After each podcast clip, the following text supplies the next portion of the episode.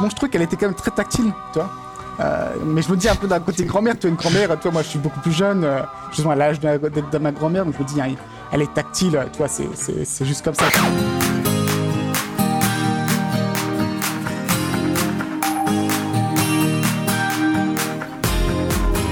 Vous écoutez le podcast Nomade Digital, l'émission de ceux qui veulent prendre le contrôle de leur temps et de leurs revenus pour pouvoir vivre et travailler n'importe où dans le monde. Chaque semaine, venez discuter entrepreneuriat, productivité et voyage avec deux gars qui le vivent au quotidien.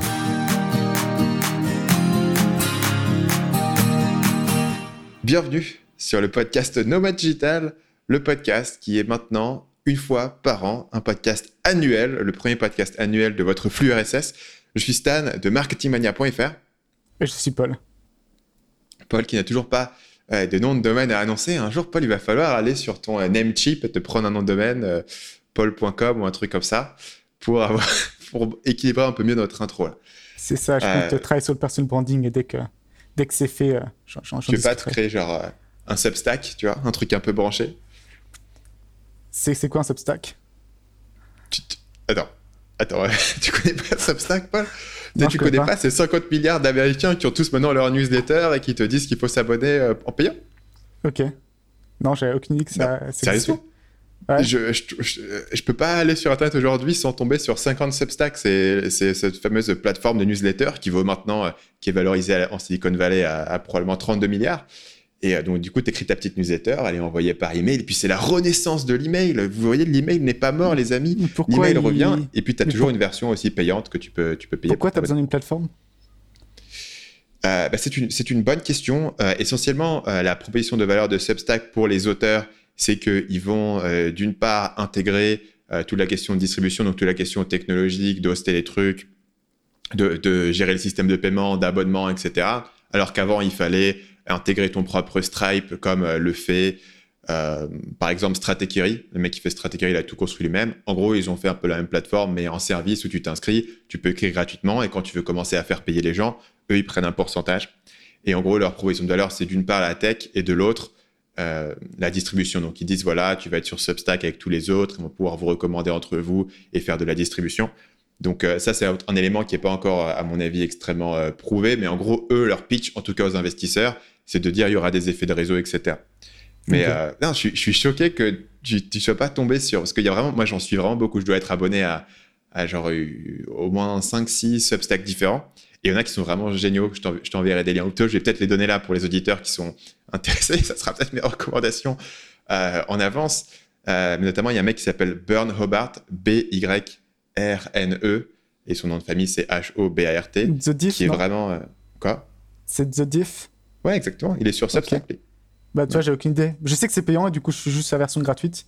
Donc, ouais. j'avais pas fait gaffe que c'était. Euh...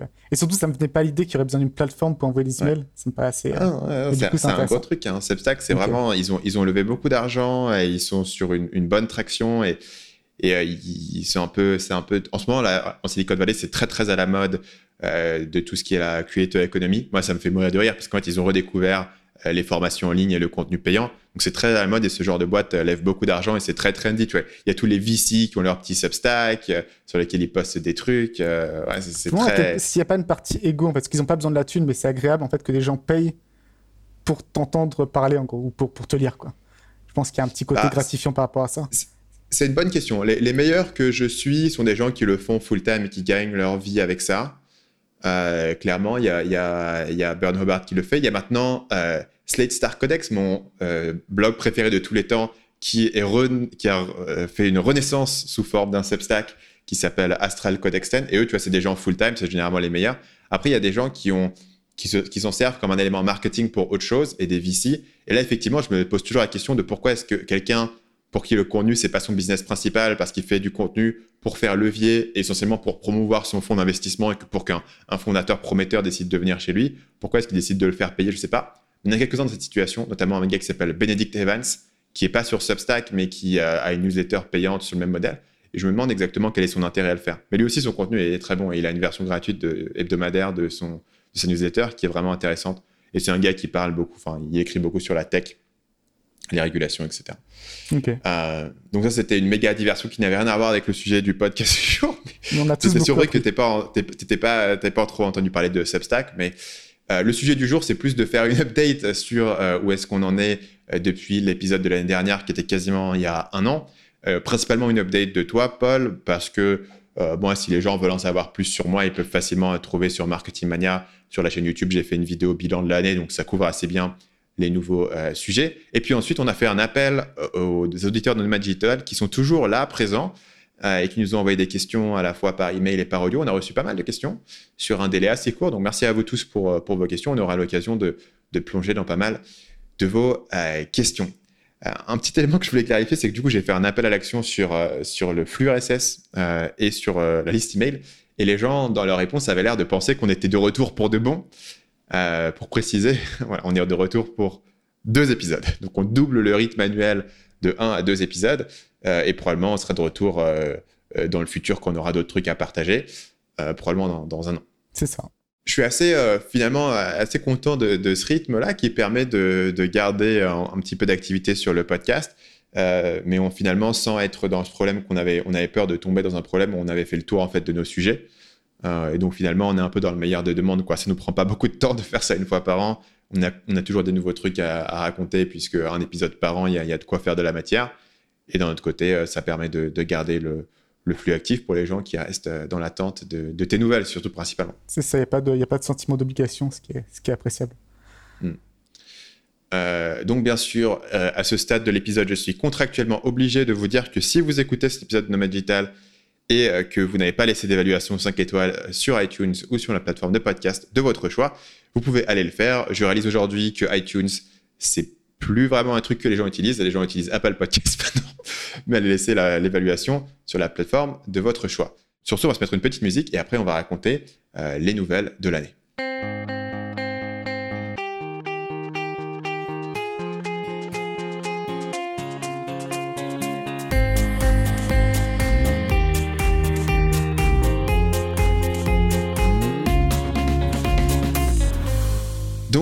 Euh, l'update de l'année, évidemment, euh, grosse news sur l'année 2020, euh, c'est le Covid. Et ce qui est intéressant dans, notre milieu, c'est que le Covid, on, l'a vécu de manière assez différente, en partie pour le fait d'habiter en Thaïlande, en partie pour le fait de travailler sur Internet. donc, parlons un peu de comment est-ce que toi, le, le Covid, tu l'as vécu au niveau business principalement. Au niveau business, je pense que ça a été, comme beaucoup de gens qui travaillent en ligne, c'est-à-dire que là où tous les les business traditionnels étaient un peu en galère. Euh, ça a été plutôt un boost pour, pour nous. Euh, parce qu'en fait, c'est explosion de la demande et de l'autre côté, euh, forcément, la supply chain un peu en galère. Donc, ça a été plutôt bénéfique pour nous. Augmentation de la demande et, baisse de l'offre. Donc, forcément, le, mécaniquement, c'était bon pour nous. à tous les niveaux. Du coup, ça crée aussi des, des attentes un peu irréalistes, je pense, pour 2021 où forcément ça s'est quand même bien calmé et justement toute la supply chain a réussi à s'ajuster. Et donc, je pense que de ce point de vue-là, 2020, je pense que ça restera. Ça, on va dire que je pense que ça, ça a fait sauter un, un, bon pour après tous les business en ligne, et, peut-être euh, spécifiquement l'e-commerce. Euh, mais en termes de marge, notamment en e-commerce, je pense que ça ne se reproduira pas, pas sitôt. Mais quand tu dis qu'il y a eu des problèmes de supply chain, je suppose que du coup, ça affecte tes concurrents plus que toi. Qu'est-ce qui fait que toi, dans ce cas-là, tu n'as pas été aussi en rupture de stock Qu'est-ce qui fait que tu as pu continuer à vendre? C'est ça, en fait, on a eu une stratégie qui a été la bonne. Euh, donc, en fait, quand ça a commencé à être un peu la, merde, février-mars, euh, la plupart des vendeurs, ce qu'ils ont voulu faire, c'est vendre leur stock rapidement. Parce que notamment, il y avait une crainte qu'Amazon, et pendant c'était dès le cas qu'ils expédieraient plus rien, ainsi de suite. Euh, donc, ils voulaient juste vendre le plus rapidement possible, récupérer leur cash et la jouer safe. Nous, on était plutôt dans l'optique, en gros, de, de rester en stock le plus longtemps. et donc, on s'est retrouvé dans une situation où, en fait, on, sur certaines catégories, il y avait très très peu de concurrence et la demande restait forte. Et donc, forcément, à ce moment-là, tu, par exemple, pour ce qui est des. On paye, enfin, il y a un système d'ads Amazon euh, qui s'appelle Sponsor Ads, qui est du, BPC, donc pay per click. Et, euh, et, là où avant, tu payais peut-être en moyenne, euh, je sais pas, pour un produit à 30 euros, tu payais peut-être 6-7 euros pour faire une vente. Là, tu payais 3 centimes, quoi, parce qu'il n'y avait personne d'autre que toi qui bidait. donc, ça a été. on, a, on, a pris, on a fait la bonne stratégie, c'est un. Et deux, je pense qu'aussi opérationnellement, on a, été assez réactif et assez bon. donc, on a mis une grosse pression aux usines pour qu'elles traitent nos commandes en, priorité. On a passé des commandes assez tôt et on a de façon générale été, été au taquet au niveau de, de la logistique. Hmm. Je suppose que du coup, tu fais des, objectifs annuels. Du coup, sur l'année 2020, tu as été au-dessus de ton objectif en termes de chiffre d'affaires et de marge, que je suppose que la, marge, oui, au chiffre d'affaires aussi, tu as, eu un bon euh, en valeur absolue Chiffre d'affaires, pas tant que ça, mais un peu. Euh, chiffre d'affaires, en fait, l'idée, c'est que euh, d'un côté, évidemment, on avait des produits qui ont été boostés de folie, mais de l'autre, on a forcément aussi eu beaucoup de ruptures de stock assez rapidement. donc, ça, c'est un peu l'un dans l'autre, ça, ça s'est un peu égalisé. par contre, niveau marge, oui, c'était une année vraiment vraiment spécial. Quoi. Hmm. Donc, euh, moins de concurrence, moins de pression sur les prix, moins de concurrence sur les ads, euh, a fait un gros boost. Et donc, du coup, toi, qu'est-ce que ça. Est-ce que ça t'apprend un truc sur la suite ou est-ce que ça, te donne une opportunité particulière ou en fait, tu es un peu euh, retour en, 2021 euh, sur la baseline de la manière dont tu gères ton business et ça, c'était un truc exceptionnel? Les, deux. retour à la baseline assez clairement. Par contre, il y a un peu l'idée aussi, notamment pour les produits qui sont les, plus safe, euh, c'est de, se faire un peu plus de marge en termes de stock euh, pour justement, euh, s'il y a un événement inattendu, pouvoir réagir. Donc, ce sera peut-être pas à l'échelle du Covid, mais en fait, le, rapport, comment dire, le rapport opportunité-risque sur certains produits est tel que ça, met ça a du sens de, de, faire un peu plus de stock que ce qui est vraiment nécessaire et d'être pas trop, en, pas trop tendu au niveau de la supply chain. Quoi. Euh, et donc ça, c'est un truc qu'on a, qu'on a adapté aussi. Un, autre exemple, c'est que avant on était totalement dépendant d'Amazon. Donc on envoyait vraiment directement notre entrepôt en Chine à Amazon. Euh, et on a été forcé du coup d'utiliser des free peers, donc des, entrepôts indépendants. Euh, mais ça permet aussi d'avoir beaucoup plus de, slack, de, relâchement de la supply chain et d'être un peu plus adaptable. Alors qu'avant, c'était vraiment si Amazon repoussait notre livraison, on n'avait aucune alternative. Maintenant, on est un peu plus on est un peu plus euh, adaptable. Donc si Amazon repoussait le fait d'accepter ta livraison, ils te disent on va pas l'accepter tout de suite parce qu'on a, on a trop de gens qui, euh, il y a trop de camions qui font la queue dans notre entrepôt. Donc du coup, toi, tu pouvais pas stocker chez Amazon, c'est ça? Bah, t'es coincé, ouais, t'es totalement coincé. Et aujourd'hui, du coup, tu as, une autre personne qui peut avoir du stock, qui, euh, et du coup, quand tu le vends, euh, c'est pas du coup du FBA, c'est pas, c'est vendu par. non, c'est toujours FBA, mais en fait, en fait, ce qui, c'est un peu, je sais pas, c'est très, intéressant pour monde de, le okay. mais en gros, tu as deux façons de livrer Amazon. Tu as par, par appointment, euh, qui sont donc des conteneurs complets. Et cela, c'est très, très chiant. Euh, ça peut être repoussé, c'est assez galérien. Euh, et l'autre façon de livrer, c'est par parcelle, où là, ça passe beaucoup plus facilement. mais du coup, pour livrer par parcelle, il faut soit envoyer par avion, ce qui coûte très cher, soit que ce soit expédié depuis un entrepôt proche, domestique. alors que forcément, là, là, je te parle vraiment, c'était des conteneurs complets. Tu fermes le conteneur, tu l'envoies à Amazon personne peut en gros, il faudrait l'envoyer à un autre entrepôt et du coup servir même pour en gros le, dépoter et, le mettre en carton et ensuite l'envoyer. Ce qu'on était obligé de faire hein, parfois. Mais, euh, mais, euh, mais donc, en, gros, l'idée générale, c'est que c'est qu'on a, on a, au lieu d'essayer d'optimiser à tout prix la supply chain et de la rendre la plus tendue et la plus peut-être efficiente, efficace possible, en fait, laisser un peu de lâche, de, de slack, ça a du sens parce qu'il y aura toujours des, il y aura toujours des, notamment en termes de produits physiques, il y aura toujours un délai de production. Euh, on a eu un cas, par exemple, où on, stockait dans l'entrepôt et l'entrepôt, il a, il, a, cramé. Euh, donc, tu as, toujours des, trucs qui se passent et, et du coup, avoir la, la capacité d'y répondre, euh, je pense que c'est très important. Ouais. D'ailleurs, c'est un thème que moi, j'ai vu. évidemment, je ne l'ai pas vécu exactement dans mon business, mais tu vois pas mal en ligne des articles sur le thème des, des, supply chains qui soient un peu moins lean et un peu plus fat euh, dans tous les secteurs de l'économie, y compris dans les grosses boîtes. Aujourd'hui, on voit que, apparemment, l'industrie, euh, par exemple, euh, en ce moment, il y a, y a, comme tu le sais, une, un manque de, de chips pour les, enfin de, je sais pas des puces électroniques. Et apparemment, l'industrie automobile américaine a, a, complètement foiré ce truc-là. Quand, quand, le Covid est arrivé, ils ont paniqué, ils ont arrêté toutes leurs commandes. Et du coup, après, ils les ont tous redémarrés en même temps. Et donc, du coup, c'est ils ont, ils ont été un peu, trop, euh, un peu trop dans le mindset que quand on en aura besoin, ça sera toujours là. Et je pense qu'avec le, le, Covid, il y a de plus en plus de gens qui sont dans ce mindset de dire bah, il vaut mieux avoir un peu plus de buffer à ce niveau-là, parce que euh, la moindre petite perturbation, sinon, pourrait euh, avoir des, un impact démesuré par rapport à ce qu'on aurait payé supplémentaire en, stockage. C'est ça. Et même le, récemment, le, le Ever Given, là, qui, qui se plante dans le, dans, dans, le canal de, Suez, quoi. Mm. et pareil, c'est une petite erreur humaine à la, con, à la con et ça a des effets énormes, quoi, des ramifications énormes. Donc un bateau qui, avait, qui avait coincé le canal pendant quoi? Pendant plusieurs jours, il me semble, moi. Pendant plusieurs jours, et du coup, en fait, ce qui s'est passé, c'est qu'aussi, il laissait passer les bateaux dans un sens, donc de la Chine vers l'Europe, mais pas dans l'autre sens. Et du coup, il y a en fait, et c'était déjà le cas depuis un petit bout de temps, il y a, il y a en fait une, une rupture de conteneurs en Chine où il n'y a plus assez de conteneurs, en fait. Euh, je, et je parle physiquement des conteneurs, parce qu'en fait, tous les conteneurs sont, sont d'un côté et pas de l'autre. Euh, et donc, les, les, prix des conteneurs, par exemple, ont, ont triplé, quadruplé. D'ailleurs, c'est un autre sujet. Hein, c'est, euh, attendez-vous, l'inflation arrive, il y a zéro tout, tout coûte plus cher. Comme tu dis, chipset, donc les puces qui sont en rupture, c'est une catastrophe. donc là, c'est même pas une question de prix, c'est que tu peux pas en acheter. Il y en a pas, il y en a pas tout simplement. tu as le fret qui est, les prix ont quadruplé alors que pendant 30 ans, ils, bougeaient de 20%. Quoi. C'est vraiment, pour, le fret, c'est tu à quoi? Bah, il y a ce problème en fait de, conteneurs où il y a pas en fait une, des grosses théories je sais pas à quel point c'est valable et, je t'avoue que j'ai pas beaucoup investigué ça non plus mais c'est qu'en gros que la, balance commerciale s'est encore plus détériorée entre l'Europe et la Chine et, les États-Unis et la Chine où en fait avec le Covid il y a encore plus d'export de la Chine vers vers l'Europe et les États-Unis euh, donc ça c'est ok, mais après le problème c'est que les conteneurs, faut qu'il y ait une raison pour qu'ils aillent dans l'autre sens. Toi. Euh, c'est pas très économique de renvoyer des conteneurs vides.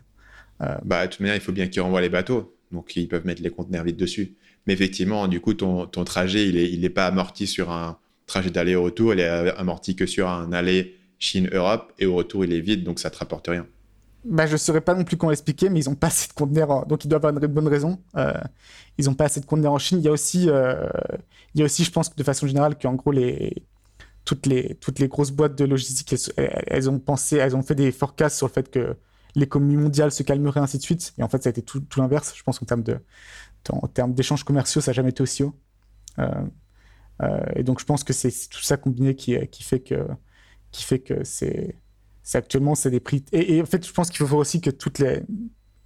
En fait, une, une distribution logistique, ça n'a pas des effets linéaires en fait. Euh, donc même si le forecast est par rapport à ce que les les entreprises logistiques pensaient, le forecast est 5% supérieur, ça peut quadrupler les prix en fait. Euh, et ça, c'est, je pense, un peu, c'est un peu ce à quoi on fait face. Et, et, aussi, je pense, des effets de cascade dans tous les sens euh, qui, se déclenchent. Par exemple, ça ne pas, tu vois, que ça se trouve que les, problèmes de chipsets, euh, moi, ce qu'on m'explique en Chine, pourquoi on peut en avoir, c'est parce qu'elle a jeté son produit à Taïwan et qu'en gros, les États-Unis veulent pas que veulent en priorité les chipsets. Mais toi, c'est très possible que justement les chipsets maintenant sont. Alors pourtant, c'est des chips différentes, mais c'est potentiellement les mêmes usines, euh, soient en priorité euh, envoyées vers, euh, vers les... l'industrie automobile qui est prête à payer plus. Donc en fait, c'est tellement compliqué, c'est tellement. et finalement, c'est tellement fragile en fait, que c'est impossible de démêler le, la cause de l'effet, je pense. Et donc, d'un point de vue euh, personnel, qu'est-ce qui se passe pour toi? Qu'est-ce qui est nouveau? Où est-ce que tu habites euh, J'habite toujours au même endroit, toujours à Chiang Mai. Euh, ce qui est nouveau, c'est que j'ai un fils, donc ça, ça, fait une différence. et à part ça, à part ça, pas grand-chose. Et toi? Bah du coup j'ai c'est un peu bizarre cette update qu'on se fait à tous les deux alors qu'on sait déjà mais moi du coup la, news depuis la dernière fois qu'on s'est parlé j'ai déménagé du coup à Mai donc on habite tous les deux pour la première fois depuis le début du podcast euh, on habite au, même endroit. Et d'ailleurs, les gens qui ont suivi le podcast depuis le début savent que ça a pris assez longtemps avant qu'on se rencontre. On a fait quand même pas mal de podcasts avant de, se rencontrer en, personne. Maintenant, on habite au même endroit. Évidemment, moi, ma, fille, maintenant, a, 15 mois. Donc, elle, elle, était là déjà depuis, euh, au dernier épisode qu'on avait fait. Euh, on fera d'ailleurs un, épisode spécial sur ce sujet, donc c'est pas forcément quelque chose dans lequel on va trop rentrer. on peut peut-être faire une petite update pour les gens sur, sur un modèle mental de comment est-ce que le Covid, ça s'est passé en Thaïlande, parce que je pense que ça a été assez différent de, ce qui a été vécu dans, la plupart des pays occidentaux. Euh, donc, grosso modo, le, Covid ici, c'était quoi au niveau des restrictions euh, Moi, j'étais pas à Chiang Mai pendant toute la période. Au départ, j'étais à Bangkok. Euh, il y a eu en gros, tout début, il y a une, forme de lockdown. Enfin, c'est même pas un lockdown, c'est plus un couvre-feu à 22h. De toute façon, ici à Chiang Mai, tout est fermé à 22h. Et en fait, jusqu'à récemment, il y avait quasiment aucun cas en, Thaïlande. Et ce qui est assez étonnant parce que à la base, c'est quand même beaucoup de touristes chinois, ainsi de suite. Donc j'étais surpris que ça n'ait pas pris au début. Euh, et ensuite, ça ne prenait pas parce qu'en fait, ce qu'ils ont fait, ce que je pense que tous les pays auraient dû faire, honnêtement, euh, c'est fermer les frontières. C'est plus efficace, en fait. Si tu veux contenir, tu fermes les frontières. Euh, et donc, si on ferme les frontières actuellement, tu ne peux pas rentrer en Thaïlande sans faire une quatorzaine, même si tu es vacciné.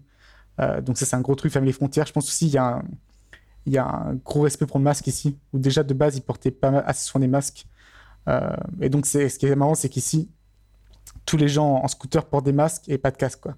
Alors que quand tu regardes, je crois qu'il y a eu moins de 1000 morts depuis le début avec le Covid en, Thaïlande. je ne sais pas combien on est en France, mais je, pense 100 000 par là, non? Donc, ça n'a rien à voir.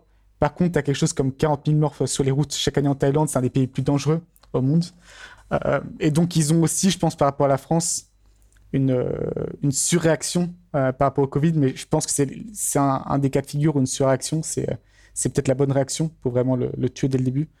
Il y a ça. Et, et aussi, je pense qu'il y a une forme de, aussi de respect envers l'autorité qui est plus forte en, Thaïlande. Et donc, si on te dit de ne pas sortir, tu ne sors pas, et ainsi de suite. Euh, il y, a aussi, je pense, une forme de, collectivisme euh, qui est présent, alors qu'en France, je pense que ça pousse plus vers l'individualisme. Euh, et d'ailleurs, c'est intéressant parce qu'en fait, là, je pense que tu pourrais graffer de façon assez précise les, la situation, le nombre de morts Covid et, et en gros le degré d'individualisme dans les pays. Et ça fonctionnera assez bien. mais donc, pour, ces raisons-là, le, Covid, ça n'a pas vraiment pris. Il a eu un peu récemment. Euh, mais encore une fois, par rapport à la France, je crois qu'on parle là, on parle peut-être 10 euh, morts par jour, quoi. Euh, donc ça n'a rien à voir en termes d'échelle. Et même quand a 10 morts par jour, c'est un peu branle-bas de combat, quoi. Donc voilà, c'est un peu comme ça que s'est passé le, Covid en, Thaïlande. Et, et globalement, finalement, du coup, relativement peu de restrictions. dans la plupart des cas, tu pouvais les trucs étaient ouverts. Si tu voulais aller quelque part, tu pouvais y aller. Il fallait juste avoir un masque. Il y, a eu, quelques périodes où ils avaient fermé tout, notamment au départ à Bangkok, ils avaient tout fermé pendant, plusieurs semaines. Les restaurants, etc. Ça restait un peu plus fermé. Parce qu'à Bangkok, ça, il y a quand même beaucoup de, bars, etc. où tu te dis, euh, ouais, ça peut partir assez vite. D'ailleurs, c'est parti assez vite à Bangkok quand il y a eu une recrudescence des cas euh, récemment. À Chiang ils l'ont plutôt contrôlé, mais à Bangkok, c'est, je crois qu'ils ont encore un peu de mal à, le mettre sous contrôle. Et, le seul point noir, je dirais que ça met en lumière ce qu'on savait déjà un peu à New Thaïlande, mais que c'est quand même les Thaïs, c'est c'est ils sont assez profondément euh, xénophobes dans le sens vraiment euh, littéral du terme, hein, un, peu, peur de l'étranger. Et donc tu sens que dès qu'il y a la merde, euh, les, politiques, les politiques, ils, sont rapides, ils sont rapidement à, placer la, responsabilité sur les étrangers. et donc, par exemple, c'est un des seuls pays au monde qui a, déclaré qu'ils allaient euh, ils être discriminés par rapport à la nationalité. En gros, si tu es, es, en prioritaire, euh, c'est un des seuls pays au monde. Après, pour, leur défense, euh, je pense justement, on parle d'individualisme et un peu de. Tu as effectivement beaucoup d'étrangers qui vivent en Thaïlande qui ont un peu cette mentalité et cette mentalité-là. Et, et c'est maintenant que j'y pense, quand là, à Chiang Mai, les, les j'ai vu des gens sans masque qui se baladaient dans la rue comme ça, c'était des étrangers. Donc je pense que ça joue aussi, ça aide pas. Mais globalement, tu sens que si c'est la merde, c'est, pas très très bon d'être un, d'être un pharaon au Thaïlande. Quoi. Donc ça a changé ton point de vue sur le pays? Bah, C'était un, peu quelque chose que je savais déjà, mais en, gros, fondamentalement, si déjà si t'es pas d'ethnicité thaï de, de base, euh, tu seras jamais thaïlandais en fait, ce sera jamais ton pays, euh, tout simplement. Et ça, je pense que c'est quelque chose qui, en fait, on se rend pas compte à quel point c'est assez unique au, au pays, euh, mais... au pays western. C'est le cas sur tous les pays. Quoi. Je pense que les deux seuls pays où tu peux vraiment devenir un membre de la société à part entière, c'est les États-Unis et le Canada, quoi. Même en France, si t'es pas né en, en France, tu auras peut-être une portion de la population qui va, qui va, qui va le voir comme ça, mais de façon générale. Tu peux être naturalisé potentiellement. par exemple, ma, ma, copine, quand elle est en France, tout le monde pensait, toi, elle est asiate. En fait, tu vois un asiate en France, à part s'il a vraiment une grosse tête de touriste et qu'il est habillé comme un touriste, tu pars du principe qu'il est français. Tu vois, quelqu'un qui est noir, quelqu'un qui est arabe, peu importe l'ethnicité, tu pars quand même du principe qu'il est français. Après, qu'il y a des discriminations autres, ah ouais, parce que parce que il y a de tout. Mais je veux dire, pour une personne qui est vraiment, tu vois, si demain nous on déménageait avec euh, avec enfant, venir, oui, en, France, elle, elle serait jamais vraiment française, tu vois. Enfin, je veux dire, rien qu'au niveau de la langue, tu parleras jamais français euh, vraiment sans accent et tout. C'est vrai que par exemple, si tu parles français avec un accent, c'est bizarre, alors qu'effectivement, tu es au Canada, tu as un accent en anglais. Je pense que tout le monde s'en fout, quoi. Au, au, Canada, ils sont vraiment, ils sont vraiment euh, assez ouverts à ça encore. Au Canada, tu peux vraiment aller pour bosser, c'est assez accepté, tu vois. Bah, je pense qu'effectivement, il y a un niveau de degré, ce qui fait qu'ici, euh, si tu voulais être naturalisé taille, euh, je sais même pas si c'est possible. Tu Alors que tu peux clairement être naturalisé français si tu as vraiment, vraiment envie de le faire. C'est très compliqué d'ailleurs. Euh, Et au Canada, c'est relativement pas le droit du sol en Thaïlande. Donc en fait, notre, notre enfant, il peut vivre sa vie en Thaïlande, né en Thaïlande. Il n'y a aucune garantie qu'il pourra obtenir la cité thaïlandaise. Donc ça, c'est un exemple, effectivement. Donc c'est vrai qu'il y a quand même, il y a quand même une, différence entre ces pays-là et la, et la Thaïlande. Tu, tu seras jamais 100% intégré. Après, la question, c'est dans quelle mesure est-ce que ça te dérange? Moi, ça me dérange pas énormément aujourd'hui. Le seul truc qui est, qui est chiant d'un point de vue pratique, c'est que tu peux pas posséder de terre. sauf par des, évidemment par des combines et des, exceptions, comme il y a toujours, mais globalement, tu peux pas posséder de terrain. Donc, ça limite ce que tu peux faire en termes de bah, si tu veux posséder ta maison, euh, tu peux pas. Moi, ça me gêne un peu. moi, j'ai toujours un peu en tête toujours des, scénarios un peu apocalyptiques. Et, justement, si tu es, si es euh, dans un scénario un peu catastrophe, euh, ce que je viens de dire, c'est que les, étrangers seront pas seront pas sont pas populaires. Tu veux dire c'est la c'est la guerre nucléaire. ouais, c'est même, même énorme catastrophe économique. Une, invasion de zombies, un truc comme ça. une énorme catastrophe économique. Euh, moi, par exemple, je serais pas pour. Euh, alors, j'ai des discussions souvent avec Annie là-dessus, mais moi, je serais pas pour posséder trop d'immobilier en Thaïlande. Moi, je, je, je pars. Ça m'étonnerait pas que tu as une nouvelle genre militaire qui est au pouvoir, beau mouvement populaire, ils disent bah, tout ce qui appartient aux, étrangers, on nationalise et on le redonne aux Thaïlandais. Quoi. Euh, ça me paraît pas. C'est pas. Je pense que c'est peu probable, mais c'est pas totalement délirant non plus. Quoi. Euh, et donc, du coup, je trouve que ça donne une difficulté à se projeter sur le long terme. Après, ouais, ça... la, la, la, question, c'est est-ce que tu peux, bouger au pas, Quelles sont les situations où vraiment, enfin, c'est, pour moi, c'est vraiment catastrophe mondiale, guerre nucléaire, euh, invasion de zombies. Là, t'es un peu dans la merde. Mais mais il y a un côté où t'es dans la merde partout parce que euh, je sais pas comment tu, enfin, à moins que tu sois survivaliste, t'es dans la merde partout. Bah, l'avantage, c'est que géopolitiquement, tout le monde s'en bat les couilles de la Thaïlande. Je pense que ça, c'est un point fort. c'est que ça pas de la priorité de, qui que ce soit de, s'attaquer à la Thaïlande. Tout le monde s'en fout un peu. Ils sont pas très dangereux. Euh, donc, ils sont sont pas une cible très attractive. Donc, ça, peut être vu aussi de façon, de façon positive. Effectivement. S'il y a une, catastrophe qui est tellement grave que tu peux même plus sortir du pays, simplement le fait de pas parler la langue dans la vie quotidienne, tu t'en sors, mais une situation vraiment euh, critique, euh, ça serait une autre histoire. Et c'est après, c'est un peu aussi ma propre hypocrisie, c'est que je me plains que tu seras jamais vraiment thaïlandais, mais euh, ce qui, est, assez violent, je pense, moi j'ai du mal à, l'accepter, c'est que je vis en Thaïlande depuis 4-5 ans maintenant, et je connais toujours que 8 mots thaïlandais, quoi.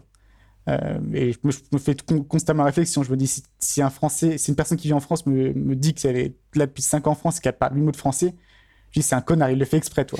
Il, vraiment, il refuse d'apprendre, toi. Et donc, euh, et donc, je suis un peu, moi, je suis un peu comme ça, en fait. Je suis, euh, j'ai aucun, je peux même pas penser, j'ai pas de pote taille, pure taille, toi. Euh, donc, il y a aussi eu zéro effort d'intégration de ma part. donc, ça va, ça va un peu dans les deux sens, quoi. Sur ce, je propose qu'on prenne la première question de Mathieu, qui nous a envoyé un fichier audio. Waouh, super surprise en voyant que le podcast Nomad Digital allait peut-être reprendre un peu de service. Donc moi j'ai une petite question assez générale par rapport à ça, c'est est-ce que vous comptez faire juste un épisode euh, comme vous faites généralement une fois par an ou est-ce que vous allez reprendre vraiment un rythme euh, de podcast? En tout cas, moi, je voulais vraiment vous remercier, Stan et Paul, parce que vous m'avez beaucoup aidé dans, dans ma quête de digital nomade. Je le suis maintenant depuis 2018 et euh, je suis super content. Par contre, j'ai un petit problème, c'est au niveau du réseautage et c'est là ma question principale.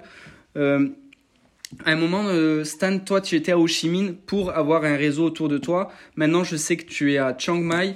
Qu'est-ce, que, qu'est-ce qui fait que tu es à Chiang Mai et comment avoir comment se créer un réseau de digital nomades, quelle est la meilleure ville, quel est le meilleur hub nomade pour vous pour se créer un réseau? C'est vraiment ce que je veux savoir parce que je vis à Budapest, mais euh, là-bas, il n'y a pas un très gros réseau. En tout cas, je vous remercie et je vous dis à bientôt. Donc, la première question de Mathieu, c'était est-ce qu'on va reprendre le podcast de manière régulière? Je pense qu'on y a répondu sur le fait que on va toujours des updates annuels, on verra quand on les refera, mais en tout cas, là, il y en aura un et il y en aura un autre sur euh, devenir parent. Euh, sur la question du hub, c'est une question qui revient beaucoup. Et la question, c'est est-ce que. Qu'est-ce que tu penses de cette question? Est-ce que finalement, tu as vraiment besoin d'être dans un hub? C'est vrai que moi, je suis notamment connu pour le fait d'avoir beaucoup parlé de Ho Chi Minh comme étant le meilleur hub, etc. Aujourd'hui, les hubs, je m'en fiche un peu. C'est vrai qu'il y a peut-être un petit biais du suivant là-dedans aussi, quoi. Justement, une fois que ça, ça réussit, tu as moins besoin. Mais après, moi, par exemple, je suis, allé au début à Davao, et euh, Davao, c'est pas un vrai hub, quoi. On était trois, trois blancs en dessous de 40 ans, euh, donc c'était pas un, gros truc. Donc je pense que de façon générale, c'est assez, assez surcoté, de façon générale, euh, le, fait de prendre un hub. Après, ça dépend aussi des, personnes. Je pense que c'est une personne assez extravertie qui a besoin justement de. qui, qui prend de l'énergie, de la motivation au contact, au contact des gens. En, physique, ça peut être utile, mais autrement, c'est, je pense pas que ce soit, un, soit requis. L'autre aspect qui me, qui me pose question, c'est en fait, finalement, tu as besoin de combien de personnes autour de toi Est-ce que tu as besoin d'avoir des centaines de personnes? Donc, notamment, Mathieu mentionne qu'il est à Budapest. il y a quand même beaucoup d'entrepreneurs nomades à Budapest. A, c'est peut-être pas le plus grand hub au monde, mais il y en a beaucoup. Il y en a, largement suffisamment, un, suffisamment grand nombre pour pouvoir te faire un groupe de personnes. voilà, parce que finalement, dans ta vie, si tu connais 10 personnes, enfin moi, si je connais 10 personnes, je suis déjà content. Tu vois, j'ai pas besoin d'avoir des, centaines et des centaines d'entrepreneurs là où je suis. Euh, ce qui fait que finalement le hub est peut-être un peu moins important. Je pense qu'il est, plus important quand tu démarres. Et je pense que c'est ce qui a changé depuis 5-6 ans en fait. C'est justement qu'il y, a eu un peu une masse critique qui a été atteinte dans beaucoup de villes. Donc maintenant il y a quand même beaucoup beaucoup de villes où effectivement tu pourras facilement trouver 5-10 personnes euh, avec qui discuter. Et discuter quoi. Et je pense, je, je suis d'accord avec toi. Pour moi Budapest ça devrait normalement en faire partie. Voilà. Donc sinon, les, endroits dont, beaucoup de gens parlent en ce moment, euh, c'est quoi? Il y, a toujours beaucoup de monde à Chiang Mai, ça reste un des gros points centraux un des gros. Euh, Lisbonne, de la Thaïlande. J'entends parler pas mal aussi. Austin, hmm. Austin c'est celui qui, c'est celui qui monte. Aux euh, États-Unis, Austin, Texas, en Europe, bah, je pense que des endroits comme Budapest, etc., se débrouillent pas mal. Estonie, Tallinn. Et je pense même des villes comme Paris d'ailleurs, aussi par exemple, c'est, je pense que c'est largement. Ah bah Paris, c'est effectivement beaucoup de monde. Euh, Lisbonne, effectivement. Il y, a, des villes en Amérique du Sud, moi je connais moins, mais je sais qu'à Mexico City, il y a du monde. À Medellin, en Colombie, il y a du monde. Euh, tu peux aller sur des sites comme Nomadlist, par exemple, qui liste tous les différents spots et la popularité et qui, les, euh, qui donne tout un tas de statistiques sur la criminalité, la qualité de l'air, le coût de la vie. Est-ce que c'est est-ce que tu as du beau Internet, etc. Donc, il y a vraiment des, sites qui listent ça avec pas mal de statistiques assez intéressantes pour, euh, pour comparer et voir les différentes villes. Euh, mais je dirais finalement qu'à un certain point, tu t'en fiches de savoir s'il y a 200 euh, personnes ou 2000 personnes dans ta ville, puisque finalement, à moins que tu sois dans, dans une situation où tu as besoin de rencontrer un maximum de personnes, si tu cherches un cofondateur, si tu cherches des investisseurs, si tu cherches des clients dans ce milieu, tu as un côté un peu plus Silicon Valley. La raison pour laquelle c'est le hub, c'est aussi pour ça, c'est pour les investisseurs, les cofondateurs. Comme nous, on a moins ces problématiques, on s'inquiète moins de savoir si le hub il est, gigantesque, parce que finalement, euh, même dans un endroit comme Budapest ou Chiang Mai, tu n'auras pas fait le tour de toutes les personnes que tu peux rencontrer. On va passer sur la question suivante qui nous vient de Thomas. Salut, déjà je suis très heureux de, de savoir que Nomad Digital est de retour. Et donc j'avais une petite question pour Paul. Euh, déjà, je voulais savoir où il en était de son business Amazon FBA. Et euh, je voulais savoir si, si c'était déjà posé la question euh, de créer une formation sur Amazon FBA ou sur le e-commerce en général. Et, et pourquoi? J'imagine que ça pourrait être intéressant pour, pour diversifier ses revenus. Et une autre petite question pour, pour Stan. Euh, je sais que tu as une certaine expertise sur Facebook Ads et je me demandais, euh, j'ai l'impression que tes canaux d'acquisition c'est principalement YouTube. Donc je me demandais pourquoi euh, tu faisais pas un peu de pub sur Facebook qui pourrait par exemple alimenter une liste email.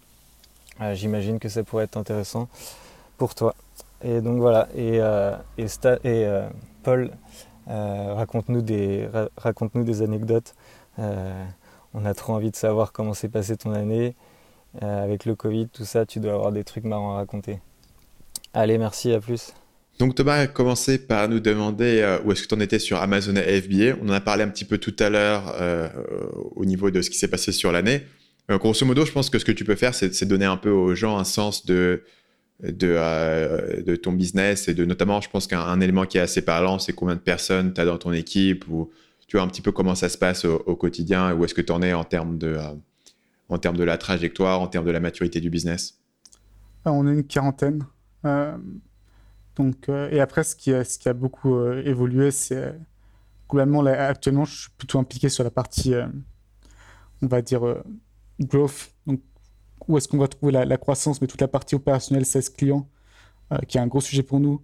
la partie opérationnelle, ça couvre la logistique, ça couvre la gestion des listings, rédiger manuel, peu importe. J'ai plus trop de, je sais plus trop à m'en occuper du tout. Donc j'ai une équipe, euh, une équipe euh, assez solide en place. Donc je dirais que ça a été la plus grosse évolution sur les deux dernières années. C'est euh, avoir maintenant une, très bonne équipe qui est, responsable de, la, majorité du business. donc ça a été là. Et bien sûr, du coup, comme j'en ai parlé, le, Covid qui a été plutôt bon pour nous. Et donc au niveau, au niveau de l'opérationnel, comment ça fonctionne? Tu as une personne qui, qui gère l'ensemble de l'opérationnel, toi tu gères une autre partie du business, ou tu as une personne qui est un peu le general manager et qui fait un peu tout?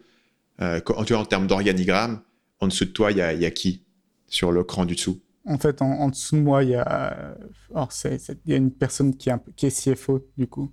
Donc la partie c'est finance, tu as une, partie qui est, une personne qui est CEO, donc euh, justement la partie opération. Euh, et ensuite, tu as une personne qui est du sales client, ce qui n'est pas commun d'avoir une personne en, en, comité directeur qui, qui, soit de, du sales client, mais c'est quelque chose qui, qui, est, qui, nous est particulier. Et, euh, et ensuite, tu as une personne justement qui est juste ici, était en, un peu en opération, mais focus sur la partie US, et qui va bouger justement dans, cette partie nouveaux produits et growth. Et, ensuite, tu as, une personne qui, justement supervise euh, toute cette pipeline de, nouveaux produits et de les faire avancer le, plus efficacement possible. Euh, donc c'est ça les personnes que, que j'ai en dessous de moi. Et donc quand tu parles de croissance, pour toi la croissance elle vient de où? C'est de lancer des produits dans les milieux où tu es déjà implanté sur les marques que tu as déjà? Ou est-ce que c'est de lancer de nouvelles marques? C'est un mix en fait. Euh, je pense que c'est justement un mix d'expérimenter et donc d'expérimenter de façon intelligente, hein, de placer des, paris sur des, choses qu'on pense gagnantes et ensuite, si c'est gagnant, euh, double down. Donc, si c'est gagnant, insister dessus.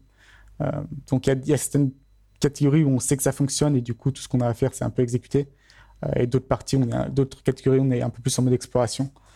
donc, c'est un, peu les deux combinés. Par contre, ce qui est clair, en fait, actuellement, dans, dans mon business, c'est vu qu'on est déjà présent partout, dans toutes les marketplaces Amazon, et après, on a exploré un peu tout ce qui est retail, autre marketplace, mais en fait, c'est beaucoup d'efforts comparé à ce que, ça peut apporter. Parce qu'Amazon, en fait, je crois que la stat, c'est qu'aux États-Unis, Amazon a capturé quelque chose de 70% de la, croissance de, l'e-commerce euh, annuellement, ce qui est totalement taré comme stat quand ils pensent. Donc, ils n'ont pas 70% des, des, des, du market share, mais sur la growth qu'il y a eu, ils ont capturé 70%, ce qui est totalement, totalement dingue. Euh, et du coup, c'est là où c'est plus intéressant pour nous de croître, c'est en fait justement continuer à, à chercher des, des, catégories, des requêtes où, euh, les clients ne sont pas satisfaits et, arriver avec le, bon produit et la bonne marque. Hmm. Et du coup, c'est quoi le tempo sur ces lancements? C'est combien de produits par an? Combien de nouvelles catégories par an que tu vas tester? Une question du répondre. Produits par an, ce serait de l'ordre de. Et justement, on essaie d'accélérer beaucoup là-dessus. Je crois qu'on a dû faire une vingtaine l'année dernière, euh, sans compter les variations, sans compter les couleurs, les tailles. Hein. Juste une vingtaine de produits différents. Mais justement, là où vraiment, si on veut faire, euh, on veut on veut avoir une grosse croissance, on devrait plutôt être sur du, peut-être du 100, 150 produits par, par, an assez rapidement. Euh, donc c'est une toute autre échelle en fait. Euh, et c'est justement ça où, j'ai pas été très bon, euh, c'est que je me suis plutôt concentré sur la partie opérationnelle et la partie justement 16 clients. et en fait, on a un peu surfait le fait que tout simplement Amazon s'agrossit. Donc naturellement, tu te fais un peu porter par la vague. Et on n'a pas été très aussi agressif qu'on aurait dû l'être justement sur soit étendre, étendre notre catalogue. Hmm. Parce que d'un point de vue stratégique, si tu regardes un, business Amazon FBA que tu veux le faire grossir, fondamentalement, si tu as un produit qui marche et qui tourne, il n'y a pas non plus un milliard de choses que tu peux faire pour scaler ce produit. À partir du moment où il a déjà un bon listing, il a déjà des évaluations, il est déjà sur les mots-clés, etc. Finalement, il n'y a pas grand-chose que tu puisses faire de plus pour booster ce produit. Il vaut mieux en lancer un autre pour euh, prendre une autre position. Oui et non. Parce qu'en fait, il n'y a pas grand-chose que tu peux faire pour le booster. Par contre, il y a beaucoup de choses que tu peux faire pour, pour le foirer. Quoi. Okay. Euh, donc, c'est pas acquis. Donc, si tu es, si es, en rupture, bah, rapidement, tu peux disparaître du truc Amazon. C'est pas sûr que ça revienne. Si tu as une mauvaise production, donc fait électronique, donc si tu as une mauvaise production et que le fournisseur de câbles, il a déconné, bon, bah, tu as, as 2000 produits, euh, le câble, il casse au bout de deux semaines. Euh, ça peut totalement te tanker un produit. Donc, il y a quand même une forme de vigilance constante que tu n'as pas forcément, par exemple, dans les produits digitaux. Ouais ce que je veux dire par là, c'est que tu dis pas, c'est pas, c'est pas ce canal-là. En fait, tu dis si je veux grossir, il me faut plus de produits. Tu veux pas exactement dire, je vais doubler les ventes de mes produits effectivement, De façon générale, façon générale, c'est effectivement, c'est plutôt dans, cette logique-là. Ouais. ouais. Ce qui peut être différent, parce que tu n'as pas finalement tant de levier que ça au niveau du trafic que tu peux activer. Ça peut être différent d'un autre business de type e-commerce où tu te dis, euh, ah, je vais tester les Facebook Ads, après je vais tester les influenceurs, où tu as, as, beaucoup plus de leviers potentiels que tu peux tester. Ici, si tu es déjà placé sur Amazon, euh, tu vas probablement pas trouver un truc qui est beaucoup plus gros que Amazon pour driver du trafic sur Amazon, quoi, que le référencement Amazon. Effectivement, ouais, tout à fait. Euh, du coup, l'autre question que avait Thomas pour toi, c'est est-ce que tu as déjà pensé à faire une formation sur Amazon FBA bah, J'en avais fait une, euh, du coup c'était en 2016, très tôt. J'avais arrêté pour plusieurs raisons, je crois que j'en ai déjà parlé. Mais après, les raisons pour lesquelles j'en ferai pas maintenant, je pense au final il n'y en a que deux qui sont vraiment importantes.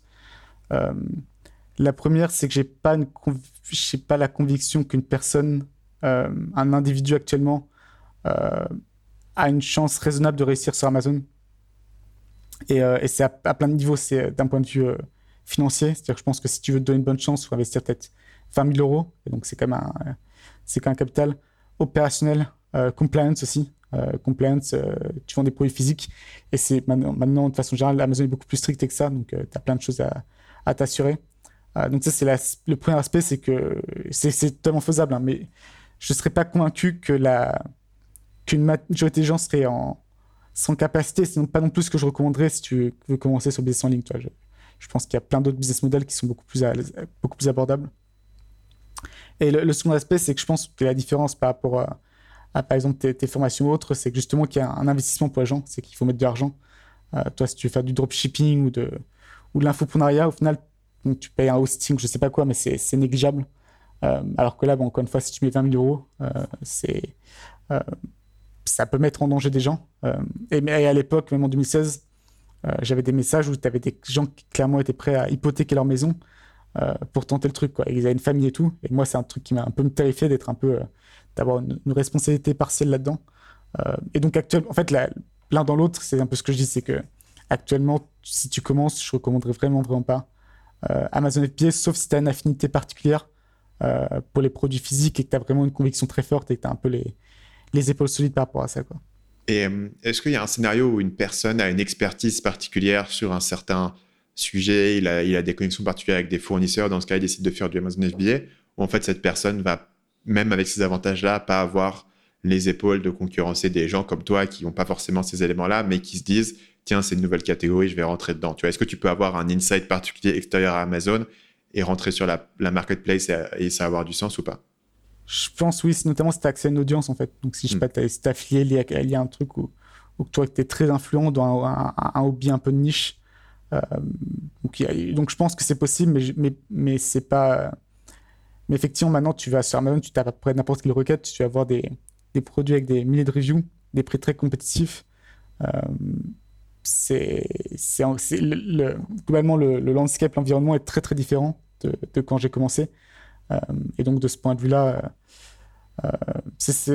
effectivement, en fait, si, tu y vas, c'est que tu as un avantage précis en tête. Et après, encore une fois, tu peux être très malin et je suis sûr qu'il y a encore plein de gens qui et qui réussissent très bien. mais c'est pas le, business model avec, lequel tu auras, le plus gros taux de succès globalement, je pense. Et le dernier aspect aussi, qui, qui, est, un peu le. Effectivement, il faut mettre l'argent initialement. Mais aussi, ce que les gens ne comprennent pas non plus, c'est que justement, si ton business grossit, euh, tu, vas, tu vas avoir encore moins d'argent parce que faut, du coup, il faut réinvestir l'argent. Euh, et donc, pareil pour une personne individuelle qui n'a pas spécialement de, euh, de, de, capacité de se financer, c'est assez compliqué aussi. Quoi. et encore plus maintenant, plus maintenant, dans cette période-là où tu as des délais de production de, de 3 mois et que tu as ensuite des, bateaux qui prennent 2 mois, euh, si tu as une usine qui au début te fait pas confiance et qui veut que tu payes tout au moment de la commande, bah, tu payes tes 20 000 euros euh, maintenant. Ça, Amazon, au bout de 5 mois, on va dire que tu mets 3 pour les vendre. Donc, tu récupères ta mise au, bout, de 8 mois. Quoi. Euh, ce qui, encore une fois, n'est pas tenable pour beaucoup de. Et tu récupères ta mise et ensuite, donc tu récupères ta mise, on va dire, au mois 8. Mais entre deux, il fallait que tu réinvestisses, que tu refasses une production peut-être au mois 6. Quoi. donc, voilà, c'est pas très compliqué. Enfin, c'est. Euh, les, marges les marges fonctionnent de façon très différente. Et je pense que beaucoup de gens apprécient pas cette notion de cash flow, euh, qui est aussi très différente euh, à pas mal d'autres business en ligne. Tu mentionné l'idée d'un avantage particulier qui était une personne qui avait une audience. Donc, mettons que moi, je suis un influenceur sur YouTube et que j'ai beaucoup de gens qui me suivent pour mes vidéos sur la pêche et que je vais faire des cannes à pêche et des hameçons, etc. Est-ce que ça a du sens pour moi de les faire sur Amazon ou est-ce qu'il vaudrait mieux que je les fasse sur mon propre site? Je pense que tu peux, faire les deux. En fait, ce qu'il faut aussi, c'est qu'en fait, Amazon, si tu réussis bien dessus, ça devient un, canal d'acquisition de trafic qui est imbattable. C'est-à-dire que si tu commences à ranker pour, euh, pour je sais pas, euh, bio, je n'en sais rien. euh, si tu commences à pour hameçon bio, euh, bah, d'un coup, même comparativement à tout ce que. Bah, même si tu es un gros influenceur sur la pêche, euh, tu rentres hameçon bio aux US, euh, tu as accès à une audience énorme. Quoi. Euh, donc ça dépend aussi si tu penses que ton produit peut avoir justement cet appel-là. Et, aussi, d'une certaine façon, ça coûte pas grand-chose non plus de le faire en plus sur Amazon. tu peux même, ça peut même être avantageux d'envoyer à Amazon pour ensuite utiliser Amazon FBA pour simplifier la vie. donc globalement, oui, je pense que ça reste... livrer depuis ton propre site. c'est ça. généralement, c'est plus simple que trouver une 3PL et, et ainsi de suite. Quoi. donc, moi, je pense que c'est pas une mauvaise idée dans ce cas-là, effectivement, de, de se lancer sur Amazon en même temps. Mais du coup, tout ce discours sur le fait que c'est trop dur de se lancer aujourd'hui, ça fait parfois un peu peur aux gens. et peut-être que du coup, Amazon FBA n'est pas le bon endroit pour se lancer. Du coup, toi, est-ce que tu as, des visions de si une personne se lance aujourd'hui euh, sur quelle plateforme est-ce que tu, l'enverrais ou sur quel type de business model tu lui conseillerais de, se pencher? Non, parce que justement, c'est une, question que je me pose souvent. Je me dis, parce qu'en fait, je me, à Einstein, je me dis, putain, si, j'ai été beaucoup plus agressif en 2015, 2016, 2017 sur Amazon, euh, on pourrait, faire cinq fois la taille qu'on fait maintenant. Euh, parce que c'était quand même assez, assez open bar, quoi. et je vois pas actuellement de. mais, il doit en avoir, mais je les vois pas, moi, de d'endroits en termes d'e-commerce qui soient aussi open bar parce que la, pub, ça, et Facebook, Google c'est quand même cher. Toi, c'est pas quelque chose, c'est pas, il n'y a, pas un gap dans le marché monstrueux, je pense. Euh, donc, je vois pas exactement de, justement de, d'opportunités comparables actuellement. Et en dehors de l'e-commerce? Euh, même en dehors du e-commerce, je pense que ça s'est moins, beaucoup moins durci quand même. Enfin, c'est peut-être mon, sentiment avec Store que comparativement à l'e-commerce. Et quand, encore une fois, tu n'as pas la même complication en termes de, de, financement, ainsi de suite. Euh, mais là, quelque chose qui soit vraiment. Euh, où en gros, il y a en fait, il y a, il y a une, une, disproportion, je ne sais pas si c'est en français, mais euh, que ce soit disproportionné entre l'effort et le reward. comme je pense que FBA était par exemple en 2015, j'en vois pas vraiment, non. Est-ce que toi t'en vois de ton côté ou pas? YouTube. YouTube, ok. Ouais, YouTube, tu peux vraiment, tu vois vraiment des gens encore aujourd'hui, hein, tu regardes. Moi, je suis un, moi, je, vis sur Social Blade, je regarde les trucs des gens. Tu vois vraiment des gens qui se sont lancés il y a un an et euh, qui ont des croissances de ouf sur YouTube. Euh. Il y, a, vraiment un algo de distribution sur YouTube qui fait que, euh, avec du beau contenu, etc., les, gens décollent. après, la monétisation, ça va pas mal dépendre de leur domaine, etc. Tu, vois, tu peux avoir des gens qui décollent et qui n'ont pas la même monétisation, mais je pense que YouTube actuellement, c'est en termes de création de contenu, c'est assez gros. Après, y a pas mal de gens qui font les newsletters payantes, etc. Tu vois, c'est un truc un peu trendy, mais ça reste quand même difficile d'acquérir des utilisateurs pour ta newsletter. C'est ça, c'est soit faut être, généralement, faut avoir une compétence, une, une audience ou une forme de, de, leverage. Mais je pense que YouTube aujourd'hui, ça coûte pas extrêmement cher de démarrer. Voilà, le truc, c'est le truc, c'est que YouTube, c'est assez binaire, quoi. C'est soit tu vas te planter, euh, ça va rien donner, soit ça va donner un truc qui est disproportionné par rapport à ton nombre d'efforts et tu vas, tu vas avoir un truc qui est météorique, mais euh, finalement, c'est un pari avec, euh, avec une bonne variance et euh, je suis pas, pas l'impression que YouTube ça soit devenu vraiment plus dur depuis que moi j'ai commencé pour le coup. Euh, dans le domaine du marketing, un petit peu parce que quand moi j'ai commencé, personne faisait des bonnes vidéos de marketing. Mais encore aujourd'hui, il n'y a pas tant de personnes qui font des bonnes vidéos de marketing. Finalement, c'est y réfléchi. Genre, si demain je trouvais, je trouvais une bonne personne qui veut des vidéos d'analyse, moi je m'abonnerais, tu vois. Et il y a plein de domaines comme ça où, où je me dis, voilà, si, si je trouvais une bonne chaîne, je m'abonnerais et je serais content c'est juste que, que, que je ne trouve pas, il n'y a pas tant de monde que ça. Donc, même s'il y a beaucoup plus de, de gens potentiellement qui font du YouTube que quand moi j'ai commencé, il y a aussi plus de gens qui, tu vois, qui regardent, etc., des vidéos de marketing sur YouTube. Par exemple, tu vois, prenons l'exemple du marketing, mais je vois, je vois par exemple des gens qui se lancent aujourd'hui euh, dans des domaines comme la séduction qui sont saturés depuis, euh, ça fait 10 ans, tu vois, qu'on dit que la séduction est saturée, etc. Et en fait, qui arrivent à se faire des, des places intéressantes sur YouTube beaucoup plus vite que ce qu'on arrivait à faire à l'époque. On écrivait des articles de blog parce que ça prenait vachement longtemps sur un blog de te faire référencer et tout, faire des articles invités, des machins. Euh, ça, je trouve ça assez intéressant. Euh, pour peu que tu puisses euh, voilà, comprendre les systèmes de monétisation. Donc, si tu fais du AdSense, il faut vraiment aller très très haut en termes de, volume de vues pour pouvoir gagner. Mais sinon, pour les gens qui font des. tu vois, il y, y, a pas mal de gens qui font des formations et finalement, avec 10-15 000 abonnés, c'est good. Et 10-15 000 abonnés, à mon avis, entre 6 et 12 mois, tu peux les avoir. Après, encore une fois, tu penses que tu peux très bien passer 12 mois à faire des vidéos et avoir 500 abonnés à la fin. Donc, c'est pas une garantie, tu vois. Après, je pense que c'est un peu la question, tu sais, de. Comment il s'appelle le, mec qui, qui écrivait Dilbot, qui, dit, qui parle d'intersection de skill, en fait.